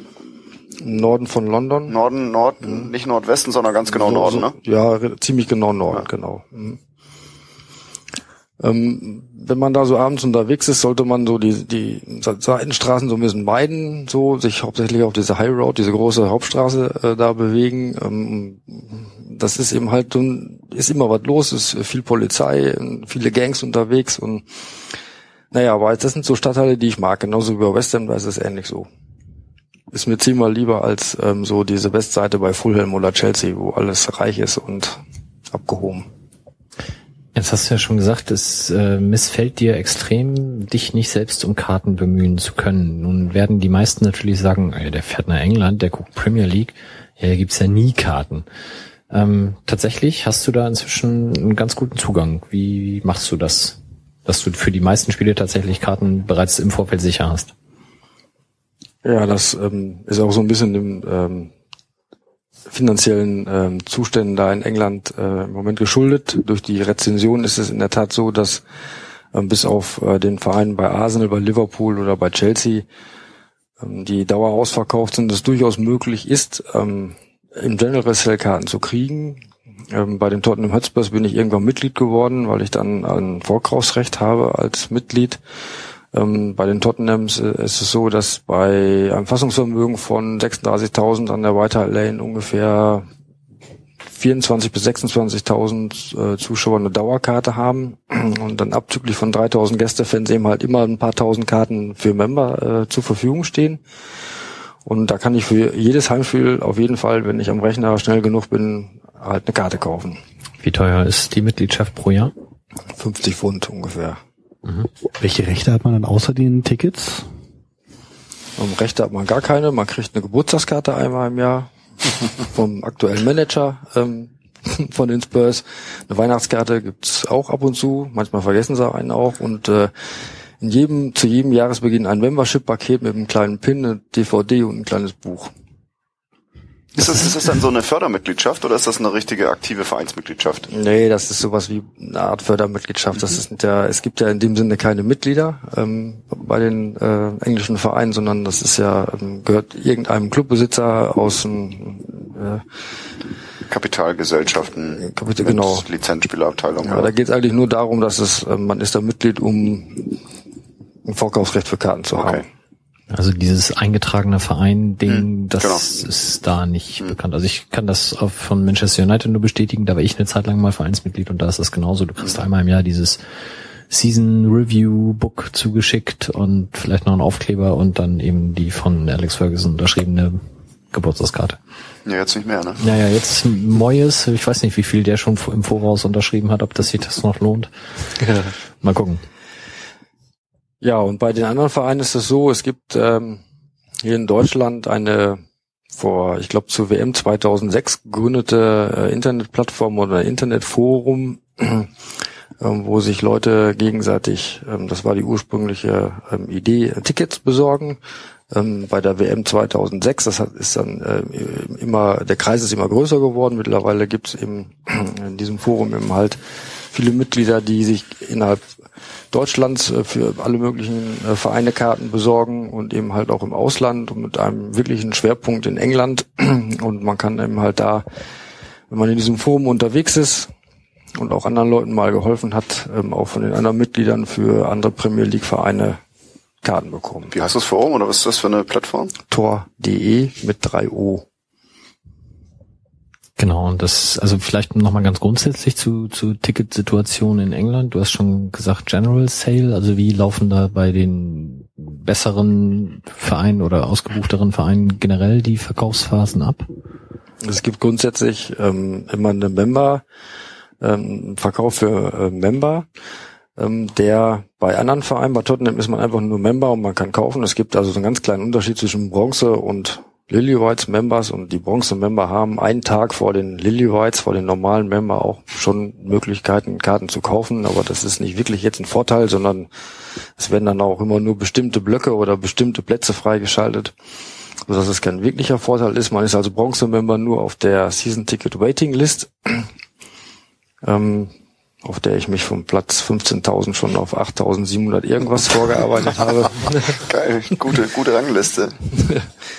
Gleichwohl ich mir sicher dann für rund 800 oder 1000 Pfund auch keine kaufen werde, wenn ich dann mal dran wäre, weil so oft könnte ich mir die Dauerkarte mit anderen gar nicht teilen. ähm, bei den Vereinen wie bei Arsenal oder bei Chelsea ist es so, dass es sogar abgestufte Memberships gibt, die dann noch unterschiedlich teuer sind. oder wenn man in der untersten Kategorie so und so viele Jahre war, aufsteigt in eine Member-Kategorie da oben drüber. Bei Arsenal gibt es, glaube ich, davon drei, so ein Gold, Silver und Red Member. Und dann werden diese äh, Memberships immer äh, wochenweise oder tageweise freigeschaltet, um Karten zu besorgen. Und das bedeutet dann, dass ein Red-Member dann auch schon großes Glück haben muss, beim, zum Beispiel beim Derby gegen Tottenham eine Karte zu kriegen. Und wenn dann vielleicht nur die teuerste Kategorie für 90 Pfund oder so. Ausgeklügelte Systeme sozusagen, die da die Ticket-Zugriffsberechtigung sozusagen. Ja, das ist eine ja. richtige Geldmaschinerie natürlich. Ne? Das ist aber nur bei den großen Premier, bei den großen Premier League Vereinen so. Es ist in der Rest der Liga und auch in der zweiten Liga äh, bis auf ein paar ganz wenige Vereine mittlerweile völlig problemlos möglich, Karten zu kriegen, weil eigentlich gar keine Spiele mehr ausverkauft sind. Es sei denn, es sind diese großen Derbys, die da noch hier und da stattfinden oder Sicherheitsspiele. Da müsste man dann eine Membership oder eine sogenannte Booking History haben, um für Sicherheitsspiele eben halt auch Karten zu kriegen. Das heißt, für die normalen Spiele kann ich mich ganz normal auf der Vereins-Homepage wahrscheinlich registrieren und das dann da einfach kaufen, auch mit Wohnsitz Deutschland und zahle das mit Kreditkarte und hole ja, sie genau. am Spieltag ab? Oder kann ich mir die sogar hier ausdrucken? Mm, ausdrucken habe ich bisher noch nicht gesehen. So fortschrittlich, fortschrittlich sind sie auf der Insel da noch nicht. Aber die äh, werden manchmal per, per Post verschickt, wenn man das möchte. Und man kann sie sich auch am Spieltag abholen. Aber man kann zum Beispiel auch wie beim FC Müllwall einfach nur am Spieltag hingehen und sich da eine Karte kaufen. Ausgerechnet. Am New Den. Ähm, du hast schon gesagt, äh, Booking History. Jetzt gibt's für, für Auswärtstickets tatsächlich ja bei einigen Vereinen sogar so ein Punktesystem. Das hast du bei Tottenham ja inzwischen auch schon. Ja, das sogenannte Loyalty Point System. Man kriegt für jede, für jedes Spiel, was man sich kauft, Loyalty Punkte. Für schlechte Spiele fünf, für Spitzenspiel ein für schlechte Spiele? Also, aber das also ist, steht im Vornherein klar. Also das ja, ist jetzt genau. sozusagen, okay. Ist nicht danach bewertet. Das wäre geil. Für Ingolstadt hättest du fünf Punkte. Genau, da kriegst du richtig für meine, für meine Booking History geil wieder hier zehn Bonuspunkte irgendwie. Ja, genau. Nein, ähm, das sind die Kategorien A bis C bei Tottenham. Gibt fünf, drei oder einen Punkt für die jeweiligen Gegner und da muss man fleißig Punkte sammeln und wenn man dann äh, Auswärtsspiele besuchen will, muss man sich äh, bei äh, Auswärtsspielen auf so eine Karte bewerben. Dann werden erst alle Dauerkarteninhaber abgearbeitet mit einem eigenen Punktesystem. Und wenn die dann alle befriedigt sind und bleiben noch Karten über, bekommen dann Member ähm, nach diesem Punktesystem die Karten zugeteilt. Was natürlich bedeutet, wenn man jemals auswärts fahren will, wenn es nicht gerade so Wigan Athletik ist, wo man immer Karten kriegt, oder Newcastle, weil der Weg so weit ist und keiner hinfährt, muss man schon irgendwie mal ein paar Punkte eingefahren haben.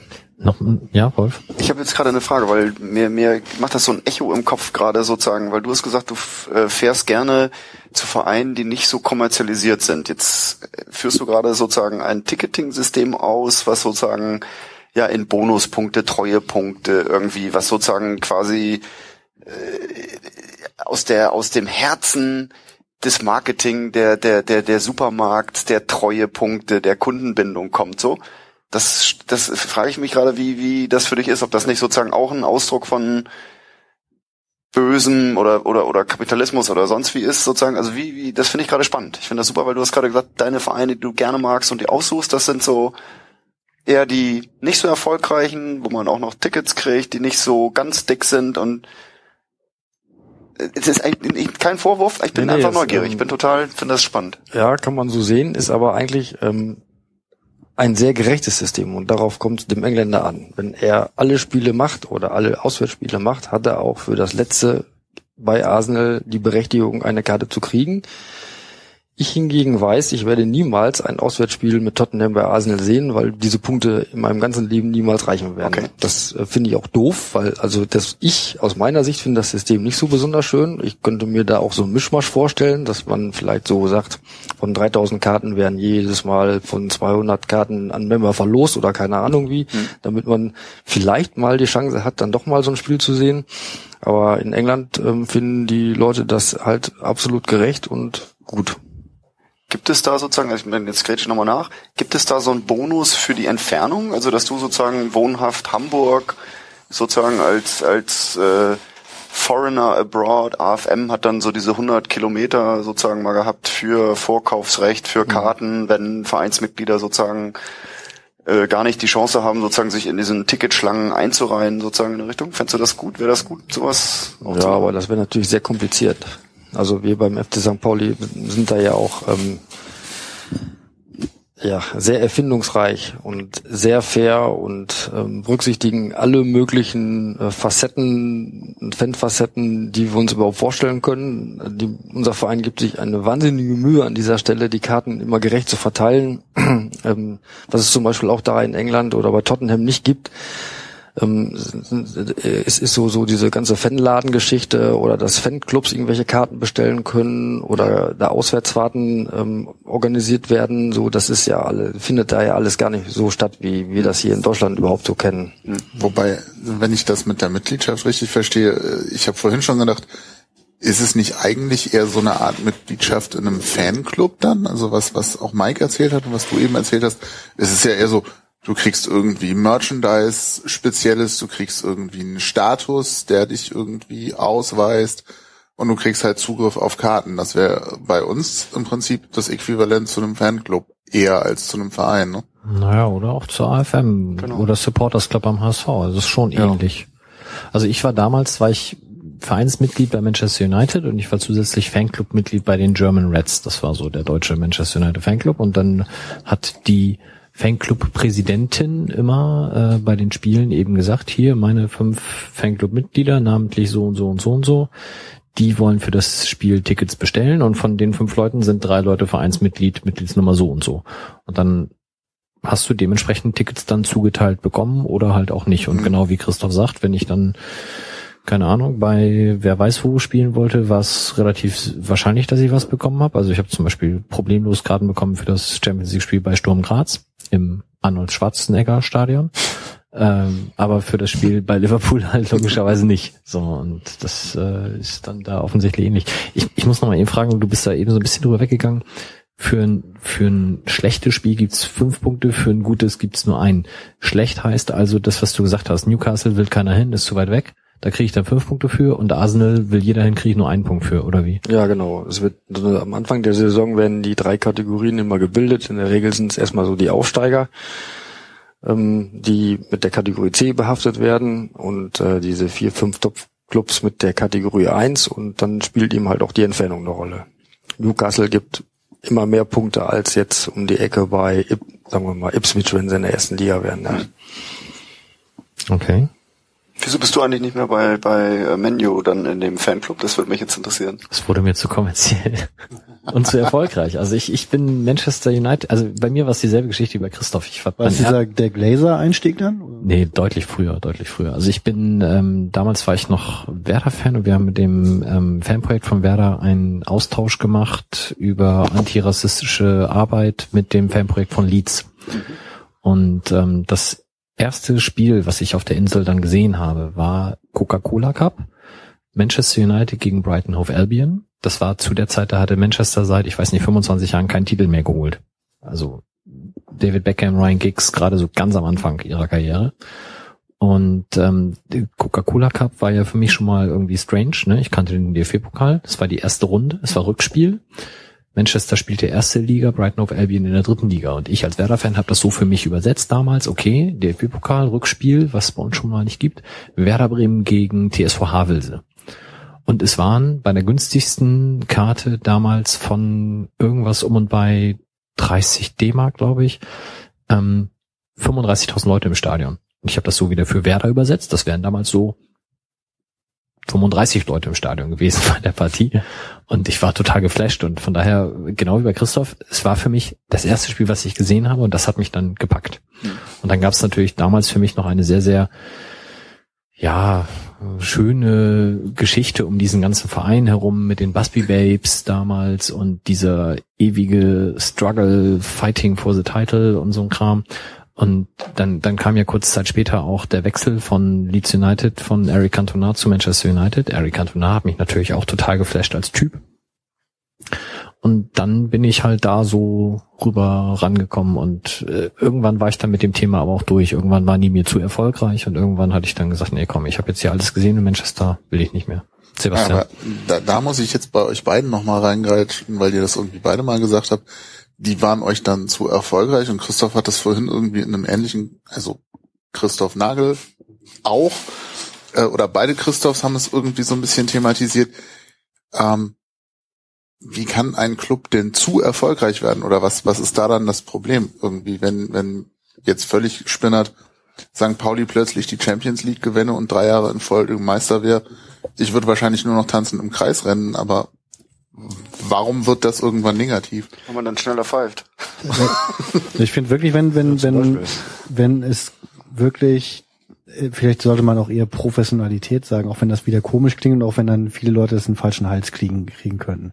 Ich meine die Art Professionalität, wo er wirklich ein, eine Meisterschaft ein Schulterzucken verursacht, wie jetzt halt bei Bayern München. Die haben sich dann irgendwie eine Viertelstunde gefreut, vermutlich weil es halt im Matchplan noch vermerkt stand. Jetzt dann äh, 15 Minuten intensive Freude, Raute, Raupe bilden. Wahrscheinlich steht auch noch da drin, welcher Spieler zuerst und welcher dann und wer die Fans dirigiert.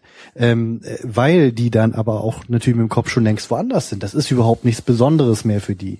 Und diese Art Erfolg, wenn das nichts Besonderes mehr ist, einen außergewöhnlichen Erfolg zu haben, sondern wenn es das ist, was du dir wirklich bestellst, wo du auch weißt, das kommt, das kommt so sicher wie ich, wie eine Pizza beim Pizzaservice, dann ist es eben auch nichts mehr. Also irgendwie ein letzter, letzter Rest Wunder muss möglich sein. So würde ich es für mich persönlich definieren. Also ich habe mich schon sehr über die ersten Meisterschaften gefreut, aber es wurde dann zu normal, es war nichts Besonderes mehr und dann kam bei mir natürlich auch noch dieser Switch von Werder zu St. Pauli und gleichzeitig natürlich Alter, wie cool ist Celtic denn bitte? Und Manchester verlor dann einfach seinen Reiz. Also mhm. war bei mir so. Also ich habe in den letzten acht Jahren bei Tottenham diese Entwicklung ja so selber gesehen. Ähm, damals hat man sich über jeden Sieg, über jedes Tor, über gute Spielszenen ähm, an der White Lane einfach gefreut.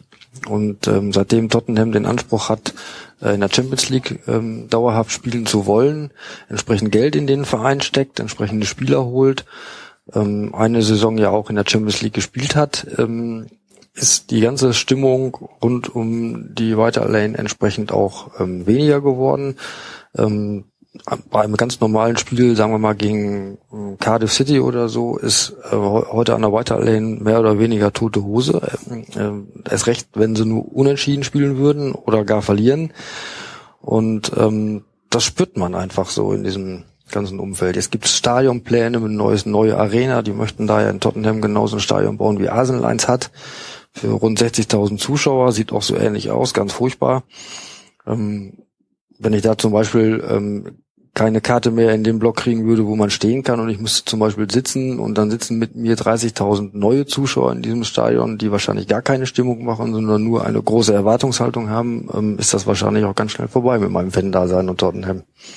Du singst dann damit, du bist dabei und singst und kennst die ganzen Lieder und verfolgst sozusagen. Ja, ja, ja. Echt? Genau. Ich gucke sogar Spiele im Fernsehen an. Ich gehe dafür extra hier in Hamburg in Alderspap und gucke mir die Spiele im Fernsehen an was ich zum Beispiel für St. Pauli nicht tun würde. Statement. Was war das für ein Schal, mit dem du hier reingekommen bist? Tottenham. Das war schwarz und weiß oder was? Nee, dunkelblau-weiß. Alles klar. Ich habe immer nach dem Schwarz gesucht, weil ich das so gar nicht so richtig glauben konnte, ehrlich gesagt. Aber was ich ganz interessant finde, ist, dass halt ja äh, Nick Davidson als als ehemaliger Watford-Fan gesagt hat, dass bei ihm also schon kurz nach der Einführung der Premier League klar war, das ist nichts mehr für mich dass er dann zeitweilig halt sich gar nicht mehr für Fußball interessiert hat, dass er dann mehr oder weniger durch Zufall und einen Artikel in einer englischen Zeitschrift auf den FC St. Pauli aufmerksam wurde, 2005 ähm, oder 6 muss das gewesen sein. Ähm, diese Desillusionierung, die er beschreibt, erlebst du die gar nicht? Doch, total. Ich habe ja ähm, gehe ja nicht nur zu Tottenham, sondern ich habe ja schon ein paar andere Spiele gesehen in verschiedenen Ligen insgesamt 41 Spiele, davon nur 22 Grounds in England. Ähm, ich habe schon viele ganz furchtbar langweilige Spiele gesehen. Also ich würde auch niemandem empfehlen, ähm, wer englische Fankultur erleben will, zu einem durchschnittlichen äh, Premier League Spiel zu fahren oder zu einem völlig durchschnittlichen Zweitligaspiel. Da ist nämlich wirklich nichts los. Ähm, die englische Fußball-Fankultur, die spielt sich eigentlich vorher und nachher in den Kne äh, umliegenden Kneipen und Pubs ab, um äh, das Stadion. Da ist ähm, die Stimmung immer sehr gut. Das ist das, was ich auch mag. Das ist das, was für mich so ein Rundum-Erlebnistag Tottenham auch dazugehört. Fängt dann mit einem schönen Essen. Ähm, dann in England? English Breakfast, ne? meine Lieblingsspeise. Ich dachte hier noch in Deutschland am Flughafen oder so. Ey, Banause. Dann ähm, auf jeden Fall so ein bis anderthalb Stunden in so einem, äh, in, in, in dem, in Tottenham gibt's dann ähm, so bestimmte Pubs, wo ich dann hingehe, wo man dann so anderthalb Stunden seufzt und singt.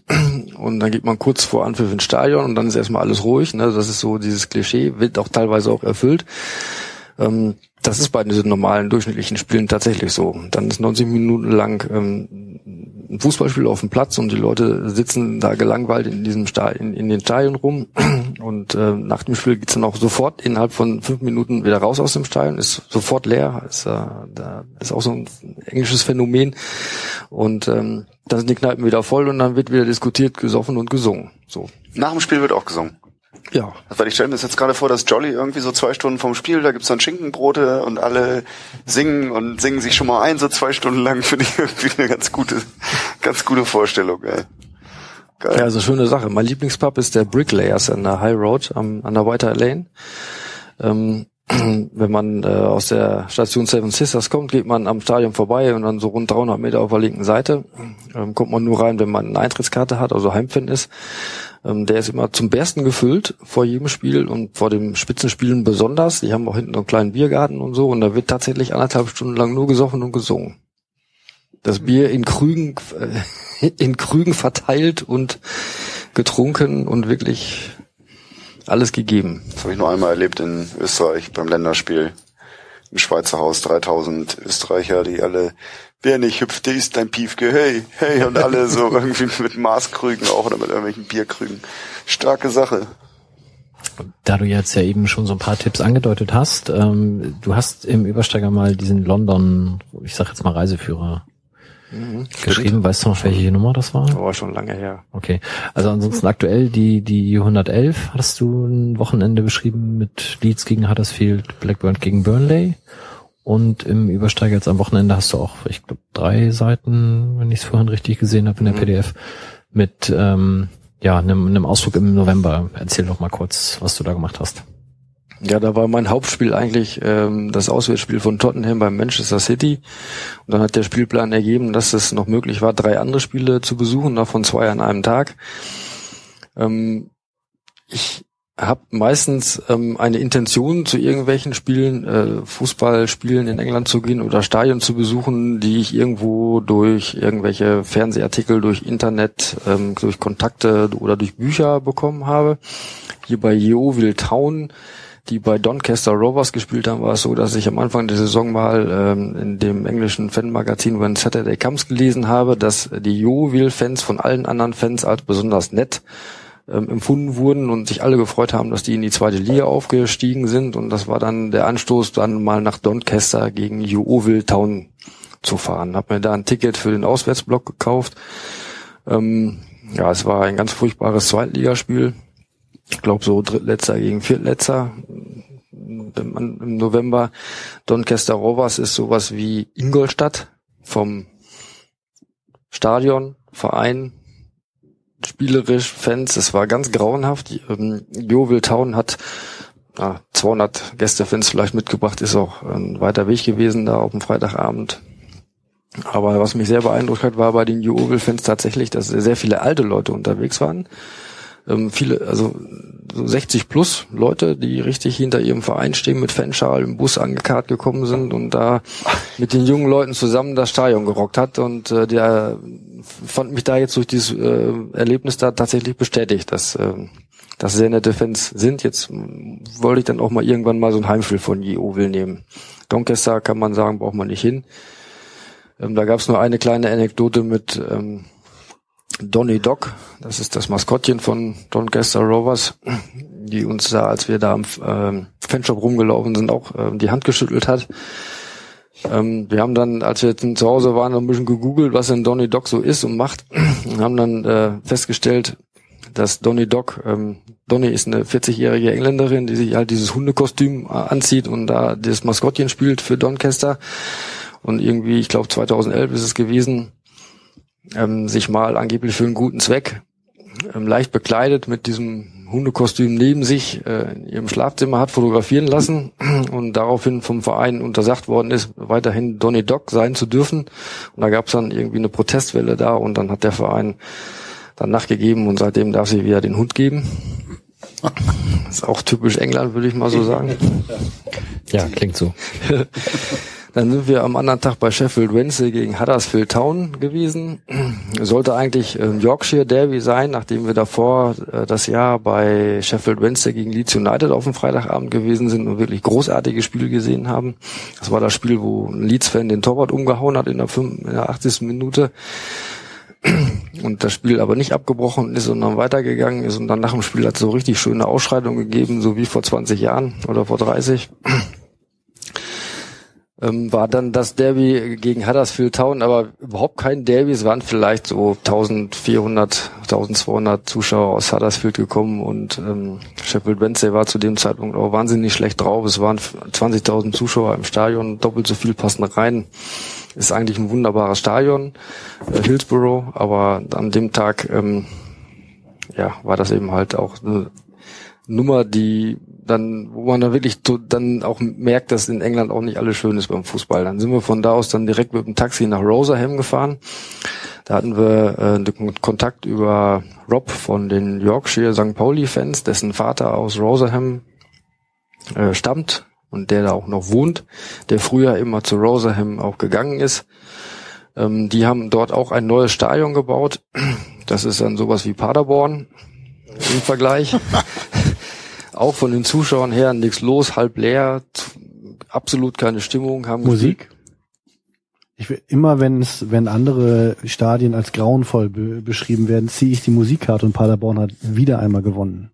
Ja, Musik wird ja relativ wenig gespielt in England, in den Stadien drumherum. Das nimmt man gar nicht so wirklich wahr, weil es gibt also so in, was, was, das ist ein, ein, trotz alles Geldes und Kommerzes in England eine wunderbare Sache. Es wird um das drumherum ähm, wenig Bohio gemacht. ähm, es gibt kein Vorprogramm, kein, keine Marktschreier-Atmosphäre, sondern da werden einfach so ganz sachlich so die Aufstellungen runtergebetet und dann gibt es noch so ein Vereinslied, was da gespielt wird und dann ist auch gut. Ähm, ja, es war an dem Tag ähm, bis zu den bis zu dem Tag also wirklich drei total langweilige Spiele gewesen. Äh, das Roseham-Spiel, muss ich sagen, war sogar ein Drittligaspiel und das war noch eins der besseren äh, von diesen drei Spielen da bisher. Am Sonntag sind wir dann bei Manchester gewesen gegen Tottenham Hotspurs. Nach 30 Sekunden stand es 0 zu 1. Dann weiß man, man kann dann wieder nach Hause fahren. Danach wurde Tottenham Hotspurs nach allen Regeln der Kunst auseinandergenommen, stand am Ende 0 zu 6 aus Spurs Sicht. Und aber das war trotzdem ganz witzig, weil die Spurs-Fans dann irgendwann so in den äh, Satire-Modus gewechselt sind und haben dann noch das Beste aus dem Band, also stimmungstechnisch aus dem Tag gemacht. Wie gehst du so eine Planung grundsätzlich an? Also ich meine, gerade ähm, mit Flügen ist es ja oftmals auch dann eine, eine Zeitfrage, wann fange ich an zu planen? Und in Deutschland kennt man das ja mit dem Spielplan, wird dann drei Wochen vorher festgelegt. Wie ist das in England? Gerade mit den ganzen Cup-Wettbewerben? In England ist es auch so, dass im Ende Juni in der Regel äh, der Spielplan generell rauskommt und äh, vier Wochen später, Ende Juli, alle Spiele bis Ende November festgelegt werden. Es kann passieren, dass das eine oder andere Spiel, das eine oder andere, aber nur mal verlegt werden kann, weil irgendwelchen Teilnahmen an ähm, europäischen Wettbewerben, äh, wenn man aber am Anfang der Saison weiß, dass beispielsweise Tottenham in der Europa League spielt, gibt es auch gleich den Hinweis, dass eben halt an allen Europa League Spieltagen die Wahrscheinlichkeit sehr groß ist, dass Tottenham halt Sonntag spielt. Das muss man dann in den Planungen gleich mit einbeziehen. Und dann bleibt das auch so. Ähm, ab November ist es so, dass dann immer in einem Vorlauf von zwei Monaten die Spieltage für den Monat festgelegt werden. Also, also man kann wenn man so Hopper-Touren oder günstige Touren plant, am besten in der ersten Saisonhälfte fahren, weil man schon im Juli relativ gesichert äh, die Spieltage, die Spiele festgelegt bekommt und dann entsprechend Flüge, Hotels und alles relativ günstig buchen kann. Gegen Ende der Saison wird das immer schwieriger eben halt durch äh, späte Ansetzungen, noch häufigere Spielverlegungen durch FA Cup Spiele, die auch immer am Wochenende stattfinden und dann der jeweilige Verein dann am Wochenende mal nicht spielt, solange er im Pokal dabei ist. Und dann wird es natürlich auch entsprechend immer teurer. Aber im Verhältnis zu Deutschland klingt das so, dass die angeblich ach so kommerzielle englische Liga das wesentlich besser hinkriegt mit der Planung einigermaßen frühzeitig, als es die deutsche DFL schafft, oder? Ja, grundsätzlich schon. Man ist aber vor so plötzlichen Spielverlegungen trotzdem nicht gefeit. Es kommt immer mal vor, dass manchmal auch aus TV-Gründen ein Spiel einfach verlegt wird. Mhm. Und wie lange weiß man das denn vorher? Also was kann auch mal so vier Wochen vorher passieren. Also auch an diesem Spieltag war das so, das war, obwohl es ein November-Spieltag war und er äh, lag fest, Manchester City sollte Samstagabend 17.30 Uhr spielen Ich glaube, wir hatten für Sonntagmittag einen Rückflug von Manchester gebucht. Und schwupp, irgendwann im Oktober war das Spiel auf einmal sonntags um 14 Uhr oder 16 Uhr, 14 Uhr. Und wir konnten den einen Flug verfallen und mussten uns einen neuen kaufen. So einfach ist das dann da das jetzt ja in Deutschland noch recht neu ist, die Relegation, und das ja mein spezielles Steckenpferd auch ist, ähm, in England gibt's das Ganze ja schon ewig und, und ähm, ist ja sogar in einer durchaus auch noch erweiterten Form mit den Playoffs. Wie stehst du dazu und hast du schon mal ein Playoff-Spiel gesehen? Nee, ich habe bisher noch kein Playoff-Spiel gesehen. Findest du das denn gut oder kennst du da auch Meinungen von anderen Leuten, ob die das gut finden, dass es sowas gibt oder hätten die auch lieber gesagt, hier kommen die ersten drei steigen auf und das war's? Nee, andere Meinung kenne ich nicht. Ähm, wie du schon sagst, es ist halt immer schon so gewesen, dass äh, auf den Plätzen drei bis sechs dann noch der dritte Aufsteiger ermittelt wird. Ich glaube, ähm, ich glaube schon, dass ähm, alle Vereine es schön finden, mal im Wembley zu spielen, weil die Aufstiegsspiele aus der zweiten und dritten Liga ja immer auch im Wembley-Stadion stattfinden. Und das ist für viele Vereine, die ähm, ja, dann zum ersten Mal dabei sind bei solchen Playoff-Spielen, schon eine große Sache. So ähnlich wie wenn St. Pauli mal im Olympiastadion gespielt hätte. Im Pokal. Nächste Saison habe ich das ganz, ganz fest auf meiner Saisonziele. In, in welchem Wettbewerb? Wir, wir spielen Relegation im Olympiastadion. Oder so. Na egal. Ja, sehr schön. wo wir jetzt noch gar nicht drüber gesprochen haben, sind eigentlich so Vereine wie Stockport County oder so. Ein Verein, der äh, mal irgendwann pleite war, dann haben Fans einen Supporters Trust gegründet, den Verein übernommen. Ich habe dann in dem Buch ähm, Sing When You Winning, ähm, ich weiß nicht, ob ihr das kennt, ähm, äh, nette Sachen über Stockport County gelesen, dass die Fans da so sehr zu ihrem Verein stehen und tolle, tolle Stimmung machen und witzige Lieder singen und überhaupt. Und ähm, das ist dann für mich so ein Anstoß, dann auch mal dahin zu fahren. Das habe ich dann auch getan. Meine Freundin hat gesagt, äh, gedacht, ich habe ein Rad ab, weil alternativ hätten wir auch Bolton Wanderers gegen Manchester City sehen können. Da habe ich gesagt, nein, ich möchte zu Stockport County gegen Charlton Athletic in der dritten Liga. Die sind da gerade letzter. Deine Freundin kommt mit dann? Die ist da mitgekommen, aber nicht die sogar mit dem zu dem Spiel, weil die die Abmachung ist dann ja ja, ich mache dann während des Spiels was anderes, aber in Stockport konnte man dann auch nicht viel anderes machen als da zum Spiel gehen. Da muss man jetzt aber dazu sagen, deine Freundin ist ja nicht völlig fußballfremd. Nee, nee, das stimmt. Sondern dann kann man das noch, äh, also die versteht das, was du da machst. Ja, die, die hat ist, nur die, die hm? Nein, ich, die versteht nicht, das, was ich da mache. Sie akzeptiert das, was ich mache, weil sie ist Schalke-Fan und Schalke-Fans äh, sind sehr blau-weiß vereinsorientiert und können sich das überhaupt nicht vorstellen, dass man auch zu anderen Fußballspielen fährt. Ja, hast du denn äh, und dann bei Stockport County, das sind dann so Geschichten, so wie ich mir den Fußball eigentlich wünsche, ein ganz altes Stadion, noch älter die Tribüne als unsere alte Haupttribüne jemals war.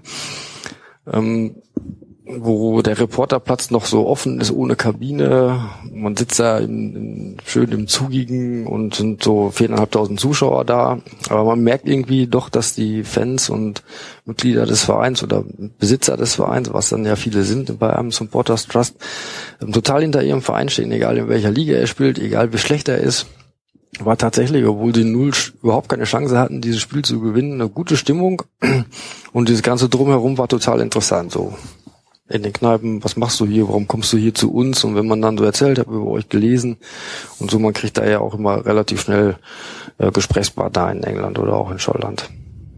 Finde ich spannend. Hast du denn von den Spielen, wo du jetzt warst, ähm, mal ab von Tottenham eins, wo du sagst, das hat mir so viel Spaß gemacht, da möchte ich unbedingt nochmal hin? Ja, abseits von Tottenham war der absolute Knaller bisher tatsächlich Sheffield Wednesday gegen Leeds United. Weil, Was war das mit dem Torwart? Das war das mit dem Torwart, wobei das jetzt mit dem Torwart nicht so, aber das war eben halt, das war tatsächlich, also Leeds United ist so, so ungefähr so ein bisschen das Dresden des Englands, ne? Ja, kann ich bestätigen. Die haben eine große Fanszene, die sind alle ziemlich crazy und wenn sie irgendwo auflaufen bei guten Spielen, kommen sie nicht unter 5000 Leute. Und das war da an dem Abend genauso. Das muss man sich ja, es gibt ja selten Freitagabendspiele äh, in England.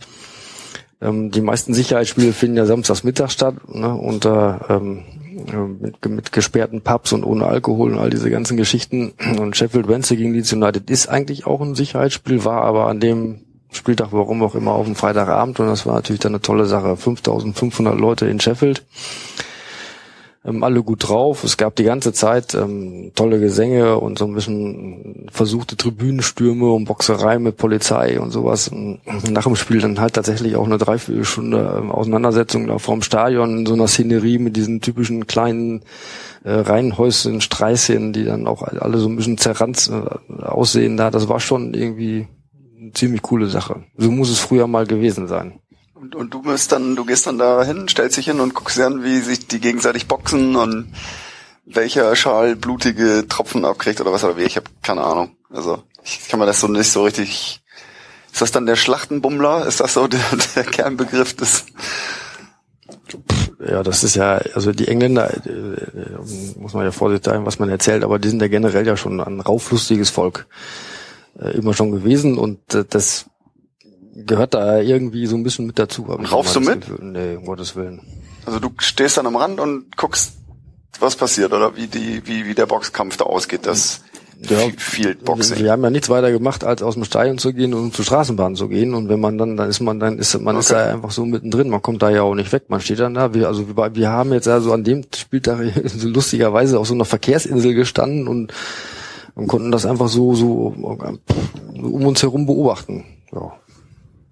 Ich frage nur, weil ich habe irgendwie neulich eine Geschichte gehört, so wo dann irgendwie auch so ein Atlas Delmenhorst, SSV Lurup gegen Atlas Delmenhorst und das war so ein Aufeinandertreffen irgendwie alter Hooligans von HSV und Werder, die sich verabredet hatten, um sich dann eben genau auch dann in Lurup in so einer, in den, im Wohnviertel irgendwie da zu matchen. Und das haben dann Leute mitgekriegt und die sind dann hingefahren und haben gesagt, wow, geil, geiles Spiel. So, weil da gab es dann richtig Action so im, im Viertel irgendwie so und das ist so, es kam mir jetzt ein bisschen ähnlich vor und keine Ahnung, also ich Find's also verabredet sind die Schlägereien heutzutage in England kaum. Hm.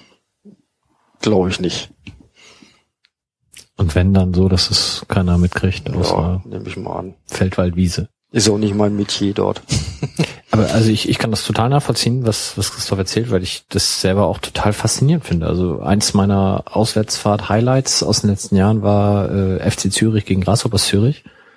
Ähm, Derby-Atmosphäre und du weißt genau nach dem Spiel, Entschuldigung, es war gegen Basel, Entschuldigung, mhm. gar nicht oh ja. FCZ gegen Basel. Und äh, nach dem Spiel weißt du genau, alles klar, ich komme jetzt eine Stunde eh nicht weg. Die Polizei riegelt alles ab. Es fliegen überall irgendwelche Nebelgeschosse von der Polizei und die schießen dann ja auch mit Plastikgewehren um sich. Und irgendwann, wenn es den gegnerischen Fans zu blöd wird und auf dem Platz nicht mehr genug passiert, dann versuchen sie halt den, Gest den, den gegnerischen Block zu stürmen. Also wäre immer nix, wo ich Bock hätte, in der ersten Reihe zu stehen, aber ich gucke mir das auch gerne an. Andere Leute sammeln einen Brief machen. kleiner, kleiner Unterschied dran, ne? aber gut. So. Ja, möchtest du noch was loswerden, was wir vergessen haben zu erfragen? Ja, ganz interessant äh, oder jedem empfehlen kann ich ja auch die englischen Fußballbücher. Äh, es gibt ja so ein, einige so eine Art, Art, Art Hooligan-Bücher, dann gibt's welche, das sind Hooligan-Bücher und dann gibt's welche, die sich aber mehr mit dem Verein und mit dem Drumherum und der Geschichte, mit der Zeit beschäftigen, wie zum Beispiel das Buch über dem FC Liverpool oder FC Millwall. Das sind ähm, eigentlich ganz nette Bücher. Ähm, gibt auch so ein paar Hooligan-Bücher so über FC Everton oder irgendwie ähm, Stoke City, glaube ich, die handeln so gefühlte 273 Seiten über Messerstechereien und Schlägereien, die sind unglaublich langweilig. Ähm, witzig ist immer, wenn man dann äh, diese Bücher mal gelesen hat und man hat so eine Vorstellung, ähm, wie das denn da so aussieht, was da passiert ist, wie die Leute so draußen, gibt's die Kneipen noch ähm, und man fährt dann dahin und stellt dann fest, das ist tatsächlich noch so. Also eins meiner Lieblingsbücher ist das von Cass Pennant, mhm. von dem berühmten West Hooligan da. Und ähm, da sind halt so viele Orte, an denen so diese Auseinandersetzungen oder auch die Konzerte mh, und ähm, die Treffen ähm, damals stattgefunden haben, einfach alle noch da und präsent. Wenn man also da am Appenpark aussteigt, äh, bei der S-Bahn-Station und zum Richtung Stadion geht, dann sieht man gleich auf der rechten Seite ähm, dem, den Pub das Queens. wo eigentlich äh, der Treffpunkt äh, von den damaligen Hooligans immer war und wo die Ausschreitungen stattgefunden haben und dann kann man sich das kann man das Ganze so ein bisschen greifen, was man da vorher so gelesen hat. Aber du hast noch keine You Just Met die ICF Visitenkarte irgendwo gefunden? nee, aber ich habe mit Cass Bennett schon mal einen Abend im Queens verbracht und einige Biere getrunken. Witzigerweise war das beim Spiel gegen Fulham, als ich das erste Mal bei West Ham war, die haben dann da, die vermarkten ja ihre ganzen ähm, huldigen Geschichten von damals mit Videos, mit T-Shirts und mit Büchern, haben dann da so einen Klapptisch vorm Stadion aufgebaut und verkaufen da ihre Sachen. Und dann stehen die da ja auch rum, also es gibt's bei anderen Vereinen auch. Ähm, und ähm, da habe ich damals ähm, bin ich mit ihm schon so ein bisschen ins Gespräch gekommen, ein paar Sachen gefragt und er ist dann auch mal ganz interessiert, wer woher man kommt und für welchen Verein ne? und natürlich so aus seiner Sicht für welchen Verein man immer gelaufen ist. Ne? So. Konnte man mit St. Paul ja nicht so punkten. Ne? Ja, wir laufen nicht. Nee. Es gibt, auch, gibt Leute, die können damit punkten. also und ähm, als ich beim zweiten Mal dann da war, ähm, habe ich ihn dann wieder gesehen, als ich abends nach dem Tottenham-Spiel dann in diesem Pub war. Da hatte ich damals keine Auswärtskarte gekriegt für Tottenham und war da im West Ham äh, Heimbereich gewesen, konnte dann also auch anschließend in diesem Pub rein mit meiner Eintrittskarte. Und der war dann irgendwann auch leer und ich hatte mit so einem belgischen West Ham-Fan da noch so, so, schon ein paar Stunden verbracht, war schon ziemlich voll und dann kam halt Cass rein und der, die kannten sich auch irgendwie und dann waren wir dann noch so ein, zwei Stunden da zusammen und haben uns einfach nette Geschichten erzählt. Fand ich spannend. Und ist ein netter Typ Schwiegersohn halt, der Kess. Ja, total. Du kennst ihn auch, oder was? Äh, nicht persönlich, nein. Er ist ja mittlerweile. Oder das Buch. mittlerweile so zwei Meter groß und ein Meter breit, aber wenn man sich diese Videos von damals anguckt und die echten Bilder aus seinem Buch, als er 16 war, also seine Zeit als Hooligan, da war er ja auch nur ein kleiner Hämpfling, eben halt auch noch ein 16-jähriger Bengel. Ja, wir werden alle älter, ne? Die spannende Frage, die sich daran... Ja, du, du entwickelst dich ja in Richtung Hooligan. Das hat ja nichts mit dem Alter zu tun. Ich? Mein Sohn vielleicht. Wie auch immer, die, die, die Saat äh, entscheidet selbst, wann sie aufgeht äh, und äh, ich frage mich gerade so bei den ganzen, bei dieser ganzen Diskussion oder sowas, was, was ja für mich ganz klar ist, sozusagen auch als äh, vielleicht da nicht so beleckter oder nicht so irgendwie an Hooliganismus interessierter Fußball äh, äh, ja, Verfolger, dass sozusagen, es gibt ja immer die Diskussionen, so Fan-Treffen etc. und ist Hooliganismus ein Teil der Fußballkultur? Und wenn ich, wenn man das jetzt so auffasst, dann würde ich jetzt sagen, ganz klar ja. Ganz klares Ja. Und dann frage ich mich, ob heute bei aktuellen Diskussionen über Fußballkultur auch tatsächlich so dann das Ding drin ist, ja, Hooliganismus ist ein Teil der Fußballkultur. Sozusagen, weil ich frage mich immer, was ist gemeint unter dem Begriff Fußballkultur. Und ich glaube jetzt sozusagen, also das, was du auch über England und das Mutterland des Fußballs und Bücher gelesen und Geschichten drumherum gehört, plus auch sogar Vermarktung oder Verbreitung des Kults sozusagen, den bestimmte Leute für ihren Verein gelebt haben, wo dann auch Hooliganismus dazugehört, weil das dann so die Elite-Kultträger vielleicht sind. Vielleicht ist das ein bisschen bescheuert formuliert, aber finde ich spannend. Finde ich eine spannende Diskussion sozusagen weil eigentlich müsste man, wenn man über Fußballkultur redet und sagt, man fördert Fußballkultur, auch Ja sagen zum Hooliganismus, weil das ein Teil der Fußballkultur ist. Oder liege ich damit völlig außen neben der Spur? Nee, da liegst du nicht neben der Spur, weil das ähm, ist ja schon ähm, tief verwurzelt beim Fußball. Diese Art ähm, von Auseinandersetzung gab es ja nicht nur in letzter Zeit, auch noch nicht vor 30 Jahren, sondern die gab es ja auch schon äh, in 50er Jahren und in 20er Jahren ähm, Auseinandersetzung beim Fußball war zwar jetzt nicht so unter dem Begriff Hooliganismus ähm, bekannt, aber Auseinandersetzung beim Fußball hat es seit jeher schon gegeben. Da gab es aber noch kein Internet. Ja, das ist ja eine andere Geschichte. Aber nee, das ist also ja ich, ich glaube, das ist ein, ein ganz wichtiger Punkt, dass, dass damals halt noch nicht alles überwacht wurde, dass damals die Medien noch eine andere Rolle hatten und dass dementsprechend äh, auch nicht alles, also nicht jeder Bengalo war damals äh, ein großer Skandal. Und nicht jede kleine Prügelei im Fußballumfeld war gleich böse Ausschreitung. Und nicht jede Prügelei musste gleich mit einem unfassbaren Polizeieinsatz beantwortet werden. Also ich, ich bin da sehr zwiegespalten. Also ich habe äh, überhaupt gar keine Lust, mich selbst irgendwie beim Fußball zu hauen, äh, auch außerhalb des Fußballs. Du musst dich ja auch nicht selber hauen, du musst den anderen hauen. ähm, ich, ich finde aber schon, dass ähm, dieses Fußball muss schmutzig bleiben irgendwie seine Berechtigung hat und ich finde auch, dass es, ähm, also ich fahre lieber zu Dynamo Dresden mit einem gewissen Gefühl des, ähm, ja, äh, mich, mich erwartet da was. Hm. Ich fahre lieber nach Rostock, als dass ich nach, keine Ahnung, Sandhausen, Sandhausen oder Ingolstadt fahre. Ja, okay, weiß ich nicht. Das ist, ich möchte mal zurückspringen sozusagen zu der Geschichte mit den Medien. Ich glaube sozusagen, und das ist genau die Problematik, dass die Akzeptanz sozusagen zu sagen, ja, bestimmte Formen gewalttätiger Auseinandersetzung oder sowas sind ein Kernbestandteil der Fußballkultur. Die gehören zum Fußball, die gehören zu der DFL, die gehören zum Fußball, ähm, würde auch in einer Mediengesellschaft vielleicht dazu beitragen, auf einer bestimmten Art und Weise anders umzugehen oder anders sozusagen äh, bestimmte Dinge zu handeln und nicht sozusagen Bagatellen oder kleinste Sachen so aufzubauschen, dass es wirklich eine unglaublich horrend angespannte Geschichte ist. So. Also ich glaube, das hat nichts mit mit der medialen Verwertung zu tun, sondern mit der mit dem mh, mm, mit der fehlenden Bereitschaft wirklich das an, anzuerkennen oder das anzugucken, was es ist. So. Aber das ist nur eine, das ist jetzt eine Strukturthese. Aber wofür plädierst du dann? Dass nee, man das akzeptiert? Ich plädiere für gar nichts. Also so. ich, ich bin da total Pilz oder wie heißt der? Depp? ich weiß es nicht. Gunther ja, ja. Punkt. Ich, ich, ich finde das total, also ich bin, ich bin kein Freund von Gewalt und ich stehe nicht drauf sozusagen. Und äh, dieser Nervenkitzel oder sowas in der Richtung oder dieses Spielen mit Farben oder oder also meine größte oder krasseste Geschichte ist, als 16-Jähriger bin ich mal mit dem Werder Sonderzug nach Braunschweig gefahren und ich war der Einzige, der eine blau-gelbe Fahne dabei hatte. Habe ich auch schon mal erzählt, das ist tausendmal.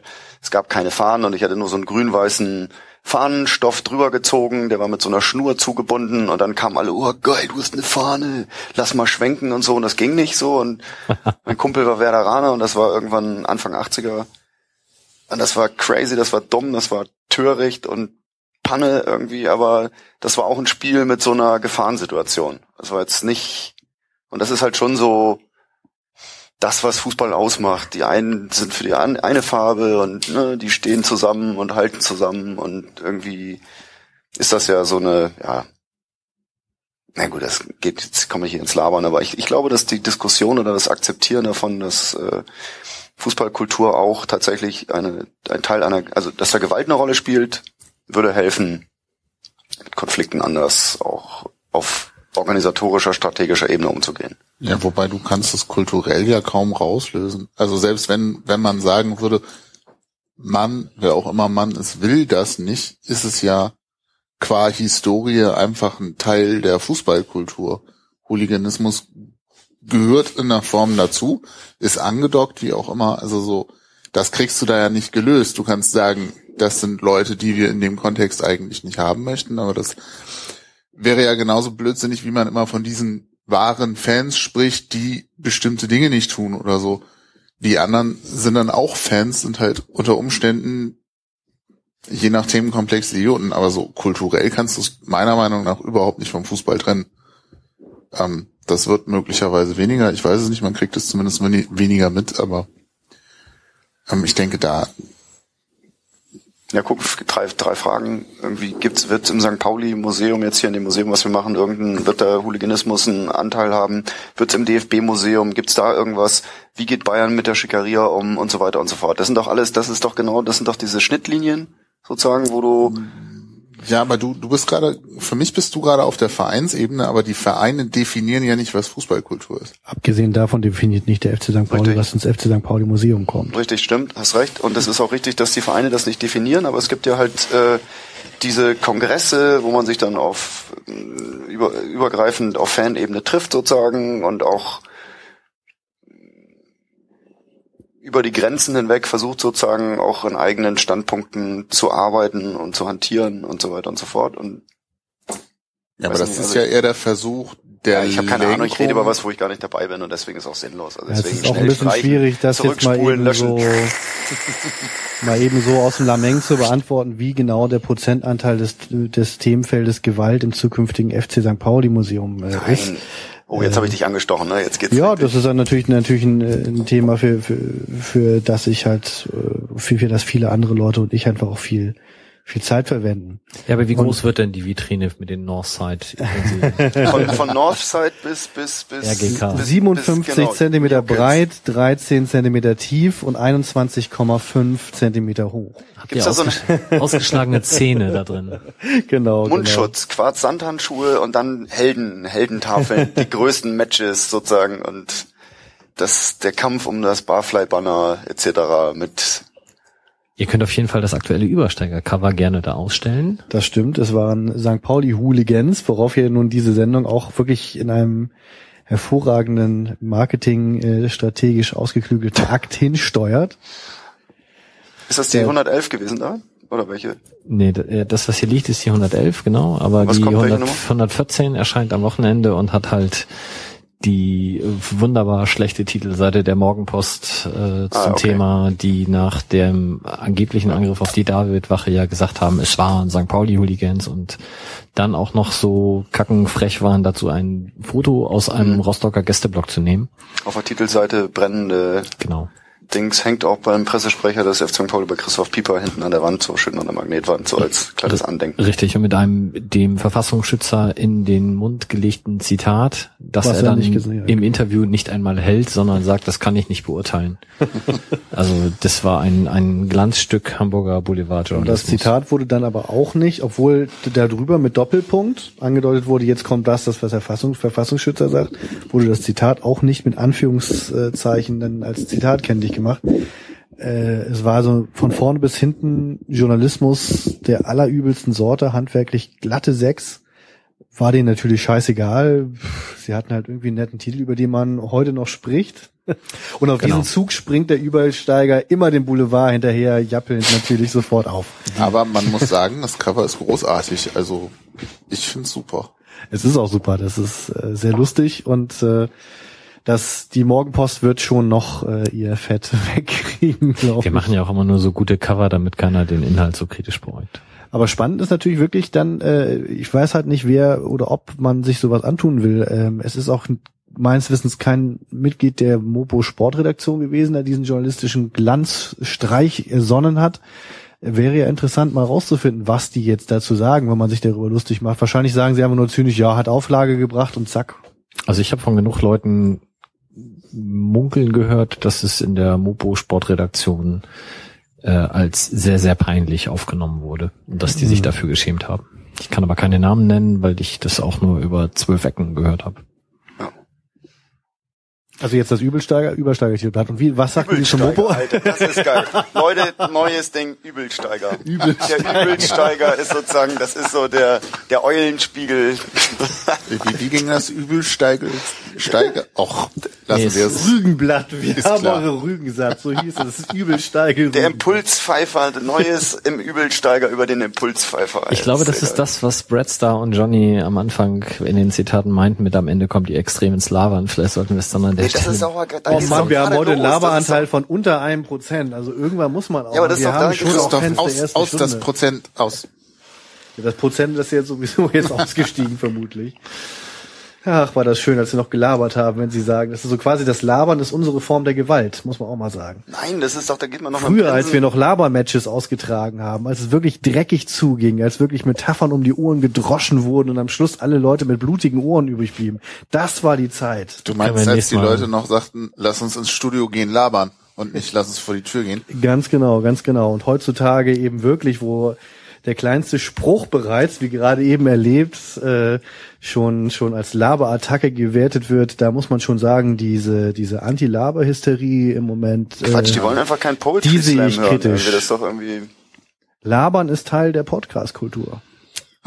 Das Poetry ist wahrscheinlich Slam. leider richtig. Eines Tages, Baby, werden wir alt sein, ja. Stimmt, das hattest du ja auch damals gemacht, ja. Ja, mit meiner blonden Perücke. Christoph, wir haben dir geübt das Wort abgeschnitten. Möchtest du zu England noch irgendwas loswerden? Ja, wir haben Marcel Eger besucht, als ah, cool. er beim FC Brentford gespielt hat und ähm, habe ich auch drüber geschrieben. Also ein kleines Interview im Übersteiger gegeben. Ähm, ja, war auch total interessant, weil er uns ähm, ja erzählt hat, dass ähm, aber auch das ähm, so diese ganze Trainingsintensität und ähm, die Einstellung, ähm, der Spieler zum, zum, zum Fußball und zu ihrer Arbeit eine ganz andere sein muss, als sie hier ist. Sonst sind sie ganz schnell weg vom Fenster und abserviert dort. Also das war schon sehr interessant. Man konnte schon ahnen, dass er nach einem Jahr ähm, England wieder verlässt. Wart ihr die Silvesterreisegruppe? Nee, ne? Nee. Okay. Nein, es war total heiß. Ich war irgendwann im August oder September da oder so. Es war total warm und ich bin vor Langeweile fast eingeschlafen bei dem Spiel, weil Brentford hatte 1 zu 4 verloren gegen Huddersfield. Und entsprechend war auch da die Stimmung und alles drumherum. ich, ich spicke hier auf deinen Zettel und ich habe zwei Notizen, die du unbedingt noch erklären musst. Zum einen Huhn auf dem Platz. Huhn auf dem Platz, ja, das war bei Blackburn Rovers gegen FC Burnley ein absolutes Hassderby, was wir vorher gar nicht wussten. Ähm, das war eigentlich nur ähm, ein, ein, ein zweites Spiel an dem Wochenende, wo wir unbedingt mal die Elland Road von Leeds United uns angucken wollten. Und als ich dann die Karten kaufen wollte, habe ich dann gemerkt, es geht gar nicht, weil es ist ein absolutes ähm, Hochsicherheitsspiel und es gibt für niemanden Karten, der keine Booking History hat. Es ist mir dann aber trotzdem gelungen, zwei Karten zu besorgen. Wie, das erzähle ich jetzt nicht. Hat aber, was, hat aber was mit dem Übersteiger zu tun. Und ähm, ja, der Verein Blackburn Rovers ist vor ein paar Jahren von einem indischen ähm, Hühnerfabrikanten übernommen worden. Und ähm, die hatten in der Saison eine sehr schlechte ähm, Saison gespielt und äh, man munkelte so, dass der Hühnerfabrikant mehr Geld raus aus dem Verein nimmt, als er reinsteckt. Und ähm, das hat dann bei den, Fan, den Fankreisen für Unmut gesorgt. Und einer hat das dann geschafft, einen Huhn mit in das Stadion zu schmuggeln hat dem Ganzen eine blau-weiße Fahne um den Hals gebunden und hat das auch irgendwann in der 10. oder 15 Minute auf den Platz geschmissen unter dem Viole aller Zuschauer, inklusive der Gästefans. War das eine schöne Aktion, weil dieses Huhn bewegte sich natürlich auch keinen Millimeter mehr, als es dann auf dem Platz lag, äh, saß. Ansonsten war das ein sehr, sehr interessantes Spiel, sehr intensiv. Die Gästefans wurden wie beim Glasgower Derby ähm, in, in, Bussen aus ihrer Stadt ähm, mit Polizeibegleitung in einen abgesperrten Gästebereich gebracht. Und äh, wir hatten ähm, wie üblich unsere Karten in der Nähe vom Gästeblock, weil erfahrungsgemäß da am meisten los ist und am meisten Stimmung ist äh, in England. Anders als hier in Deutschland, wo die Fangruppen ja besonders ähm, also absichtlich auch getrennt werden in den Stadion, ist es äh, in England meist so, dass so die ähm, Hardcore-Fans oder die, die, die, die, sagen wir mal, die Gesangsfanszene oder die Pöbler immer in der Nähe des Gästeblockes sich positionieren und da ihre ähm, ähm, Blöcke halt haben und deswegen kaufen wir uns da unsere Karten halt auch immer auch. Und an der Ecke war auch die ganze Zeit 90 Minuten lang schön was los, ja genau. So komm mal rüber, was willst du überhaupt? Und ihr fickt eure Mütter und überhaupt das volle Programm, was da in England immer so völlig unreflektiert dann ähm, 90 Minuten lang eben halt passiert. Ähm, ja, nach Burnley hatte 36 Jahre, glaube ich, nicht mehr gegen Blackburn gewonnen. Stand in der 90. Minute 1 zu 0 für Burnley. Und ähm, die Stimmung war auf ziemlich schlecht. Es wurde nur noch geschimpft, nur noch gepöbelt. Und mein Mitfahrer sagte, eigentlich müssten wir doch noch, noch, noch mal einen Blackburn, äh, Blackburn-Tor, also den Ausgleich irgendwie äh, erleben, weil wir dann mal wissen wollten, was passiert hier eigentlich. Und dann passierte tatsächlich in der 94. Minute dieser Ausgleich und unsere Tribüne war innerhalb von fünf Sekunden leer und alle rannte Richtung Gästetribüne und, und sprang und sang und pöbelte noch mehr als vorher schon. Und es war herrlich. Das Spiel wurde dann abgepfiffen, dann waren noch zehn Minuten lang Tovabu, dann flogen so ein paar Sitzschalen und dann sind alle wieder nach Hause gegangen. Ja, daran anschließend die Zeile darunter. Man muss sagen, das sind so also. drei, drei Excel-Listen, ne? Das sind Excel-Tabellen mit Paarungen und dann gibt's da Zahlen drin ja, und dann gibt's so kleine, die, die, die, die letzte Zeile ganz rechts auf diesen querliegenden DIN A4 Seiten sind dann diese Anekdoten-Dinger, die Mike gerade sozusagen erspäht hat. Ich habe extra für diese Sendung das alles mal äh, in Excel-Form gebracht. Ich habe das bisher immer nur handschriftlich auf okay. einem karierten Blatt Papier mitgeschrieben, in welchen Stadien ich seit 1974 überall war. Und habe das jetzt hier zum Anlass genommen, das alles mal in vernünftigen Excel-Tabellen äh, niederzuschreiben, damit ich das demnächst besser sortieren kann. Das ist super. Wahnsinn, ne? Ja. Ja. Äh, ja, dieses You know when we will you, you know run. when we will you run ist mein Lieblingslied seit letzte, vorletzte Woche Sonntag, äh, Samstag, ähm, waren wir beim FC Millwall gegen ähm, Charlton Athletics, ein Süd-London Derby, also einen Tag vor Tottenham gegen Arsenal, dem Nord-London Derby. Ähm, ich war vorher noch nie bei Millwall, hatte mir nur mal so die Gegend angesehen das Stadion. Ich fahre auch manchmal einfach nur so zu Stadion, runde die, mache Bilder, Kalender und sowas. Ich liebe Stadien, Stadienarchitektur. Je älter, je besser. Ähm, hat mir damals äh, von bei Müllwold schon so einen richtigen Eindruck bekommen von diesem relativ ähm, ranzigen Stadtteil auch. Und äh, ich muss sagen, die haben äh, das Klischee äh, und meine Erwartungen zu 100 Prozent erfüllt. Ähm, es gab auf der Haupttribüne eine kleine Gruppe, so 30 ungefähr stehende Althauer, die ähm, auch 90 Minuten lang nur provozierende Gesten Richtung Gästeblock ähm, vollzogen haben und in meinem Block oben auch wieder Richtung Gästeblock ungefähr so 400, 500 Jogginghosen und Fred Perry Shirt Träger jüngeren Jahrgangs, die auch äh, 90 Minuten lang nur in Richtung des Gästeanhangs gepöbelt haben und eben halt ähm, auf äh, so einige Provokationen von den Charlton-Fans natürlich nichts weiter übrig hatten als You know when we will you run. Und damit haben sie, glaube ich, auch recht. Das heißt, ihr werdet merken, wenn wir euch zum Laufen bringen, oder was? Nee, ihr nee. wisst, wenn wir wollen, rennt ihr. Achso, ja, okay. Nochmal, sag das nochmal, das ist so ganz komisch geiles Englisch. You know, when we will, you run. Ah, okay, alles klar. Alles klar.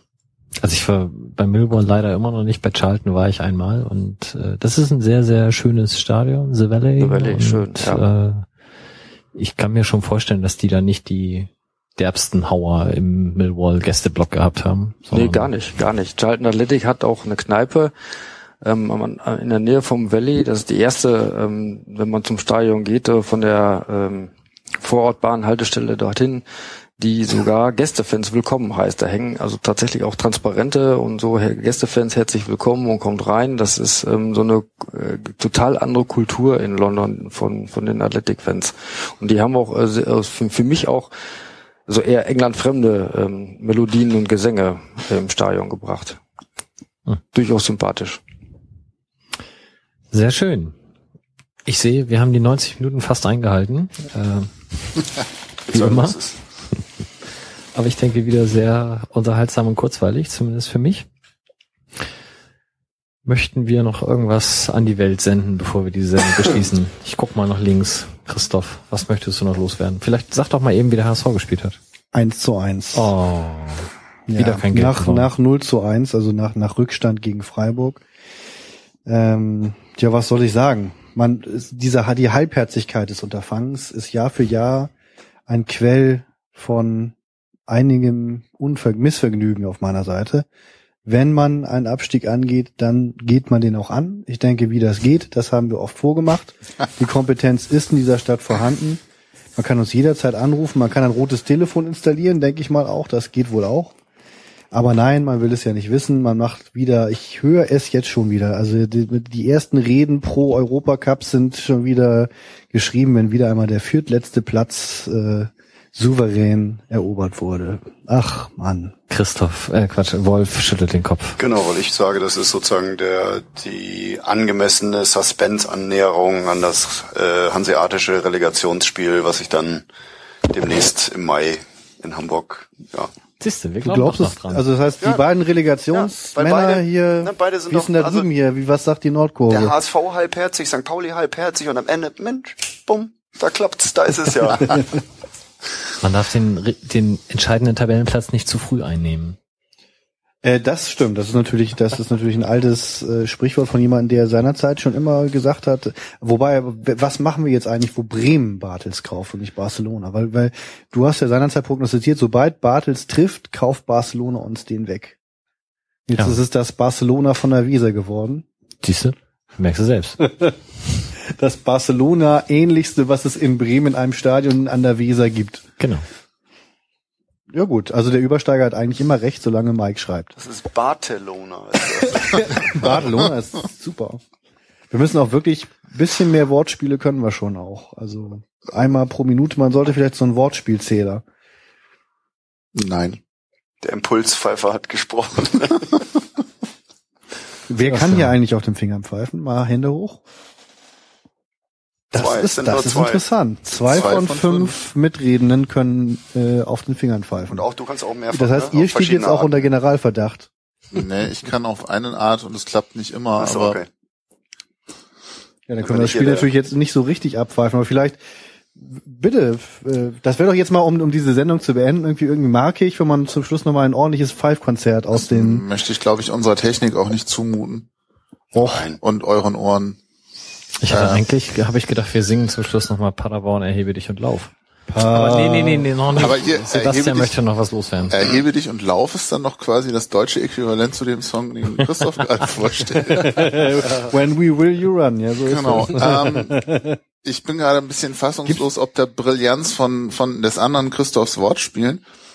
Ähm, was ich zu, zu dem HSV noch sagen wollte, Barcelona Stuttgart war von Wolf. Ehre wem Ehre gebührt. Ja, aber die bösen Wortspiele kommen von dir. Bei Wolf nehme ich das immer. Egal. Rede einfach weiter, bevor genau, wieder äh, Dings, Stuttgart hat gegen Nürnberg 1, äh, 2 zu 0 verloren.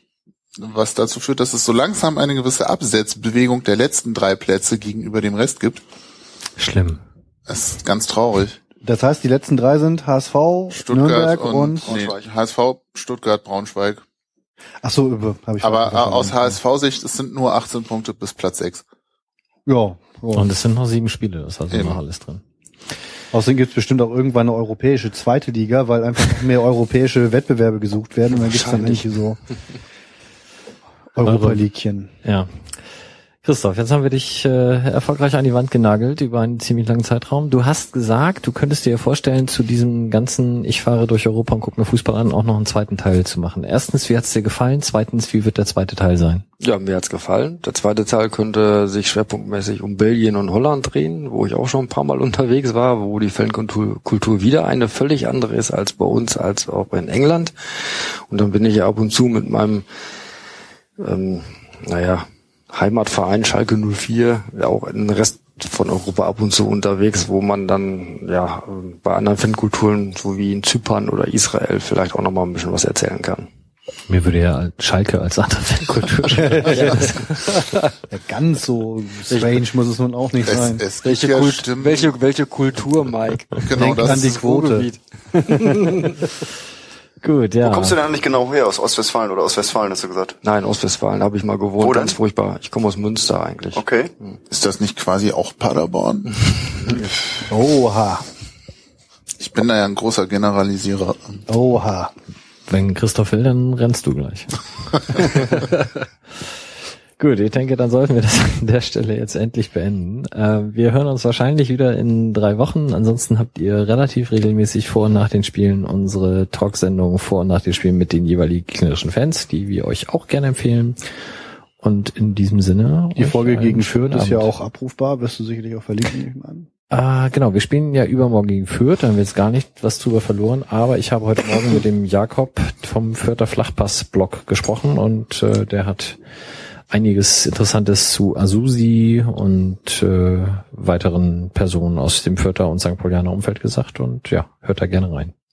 In diesem Sinne, schönen Abend und euch ein, ja, hm, weiß ich auch nicht. Gute Nacht. Schönen, schönen Weg zur Relegation. Fahrt schön vorsichtig.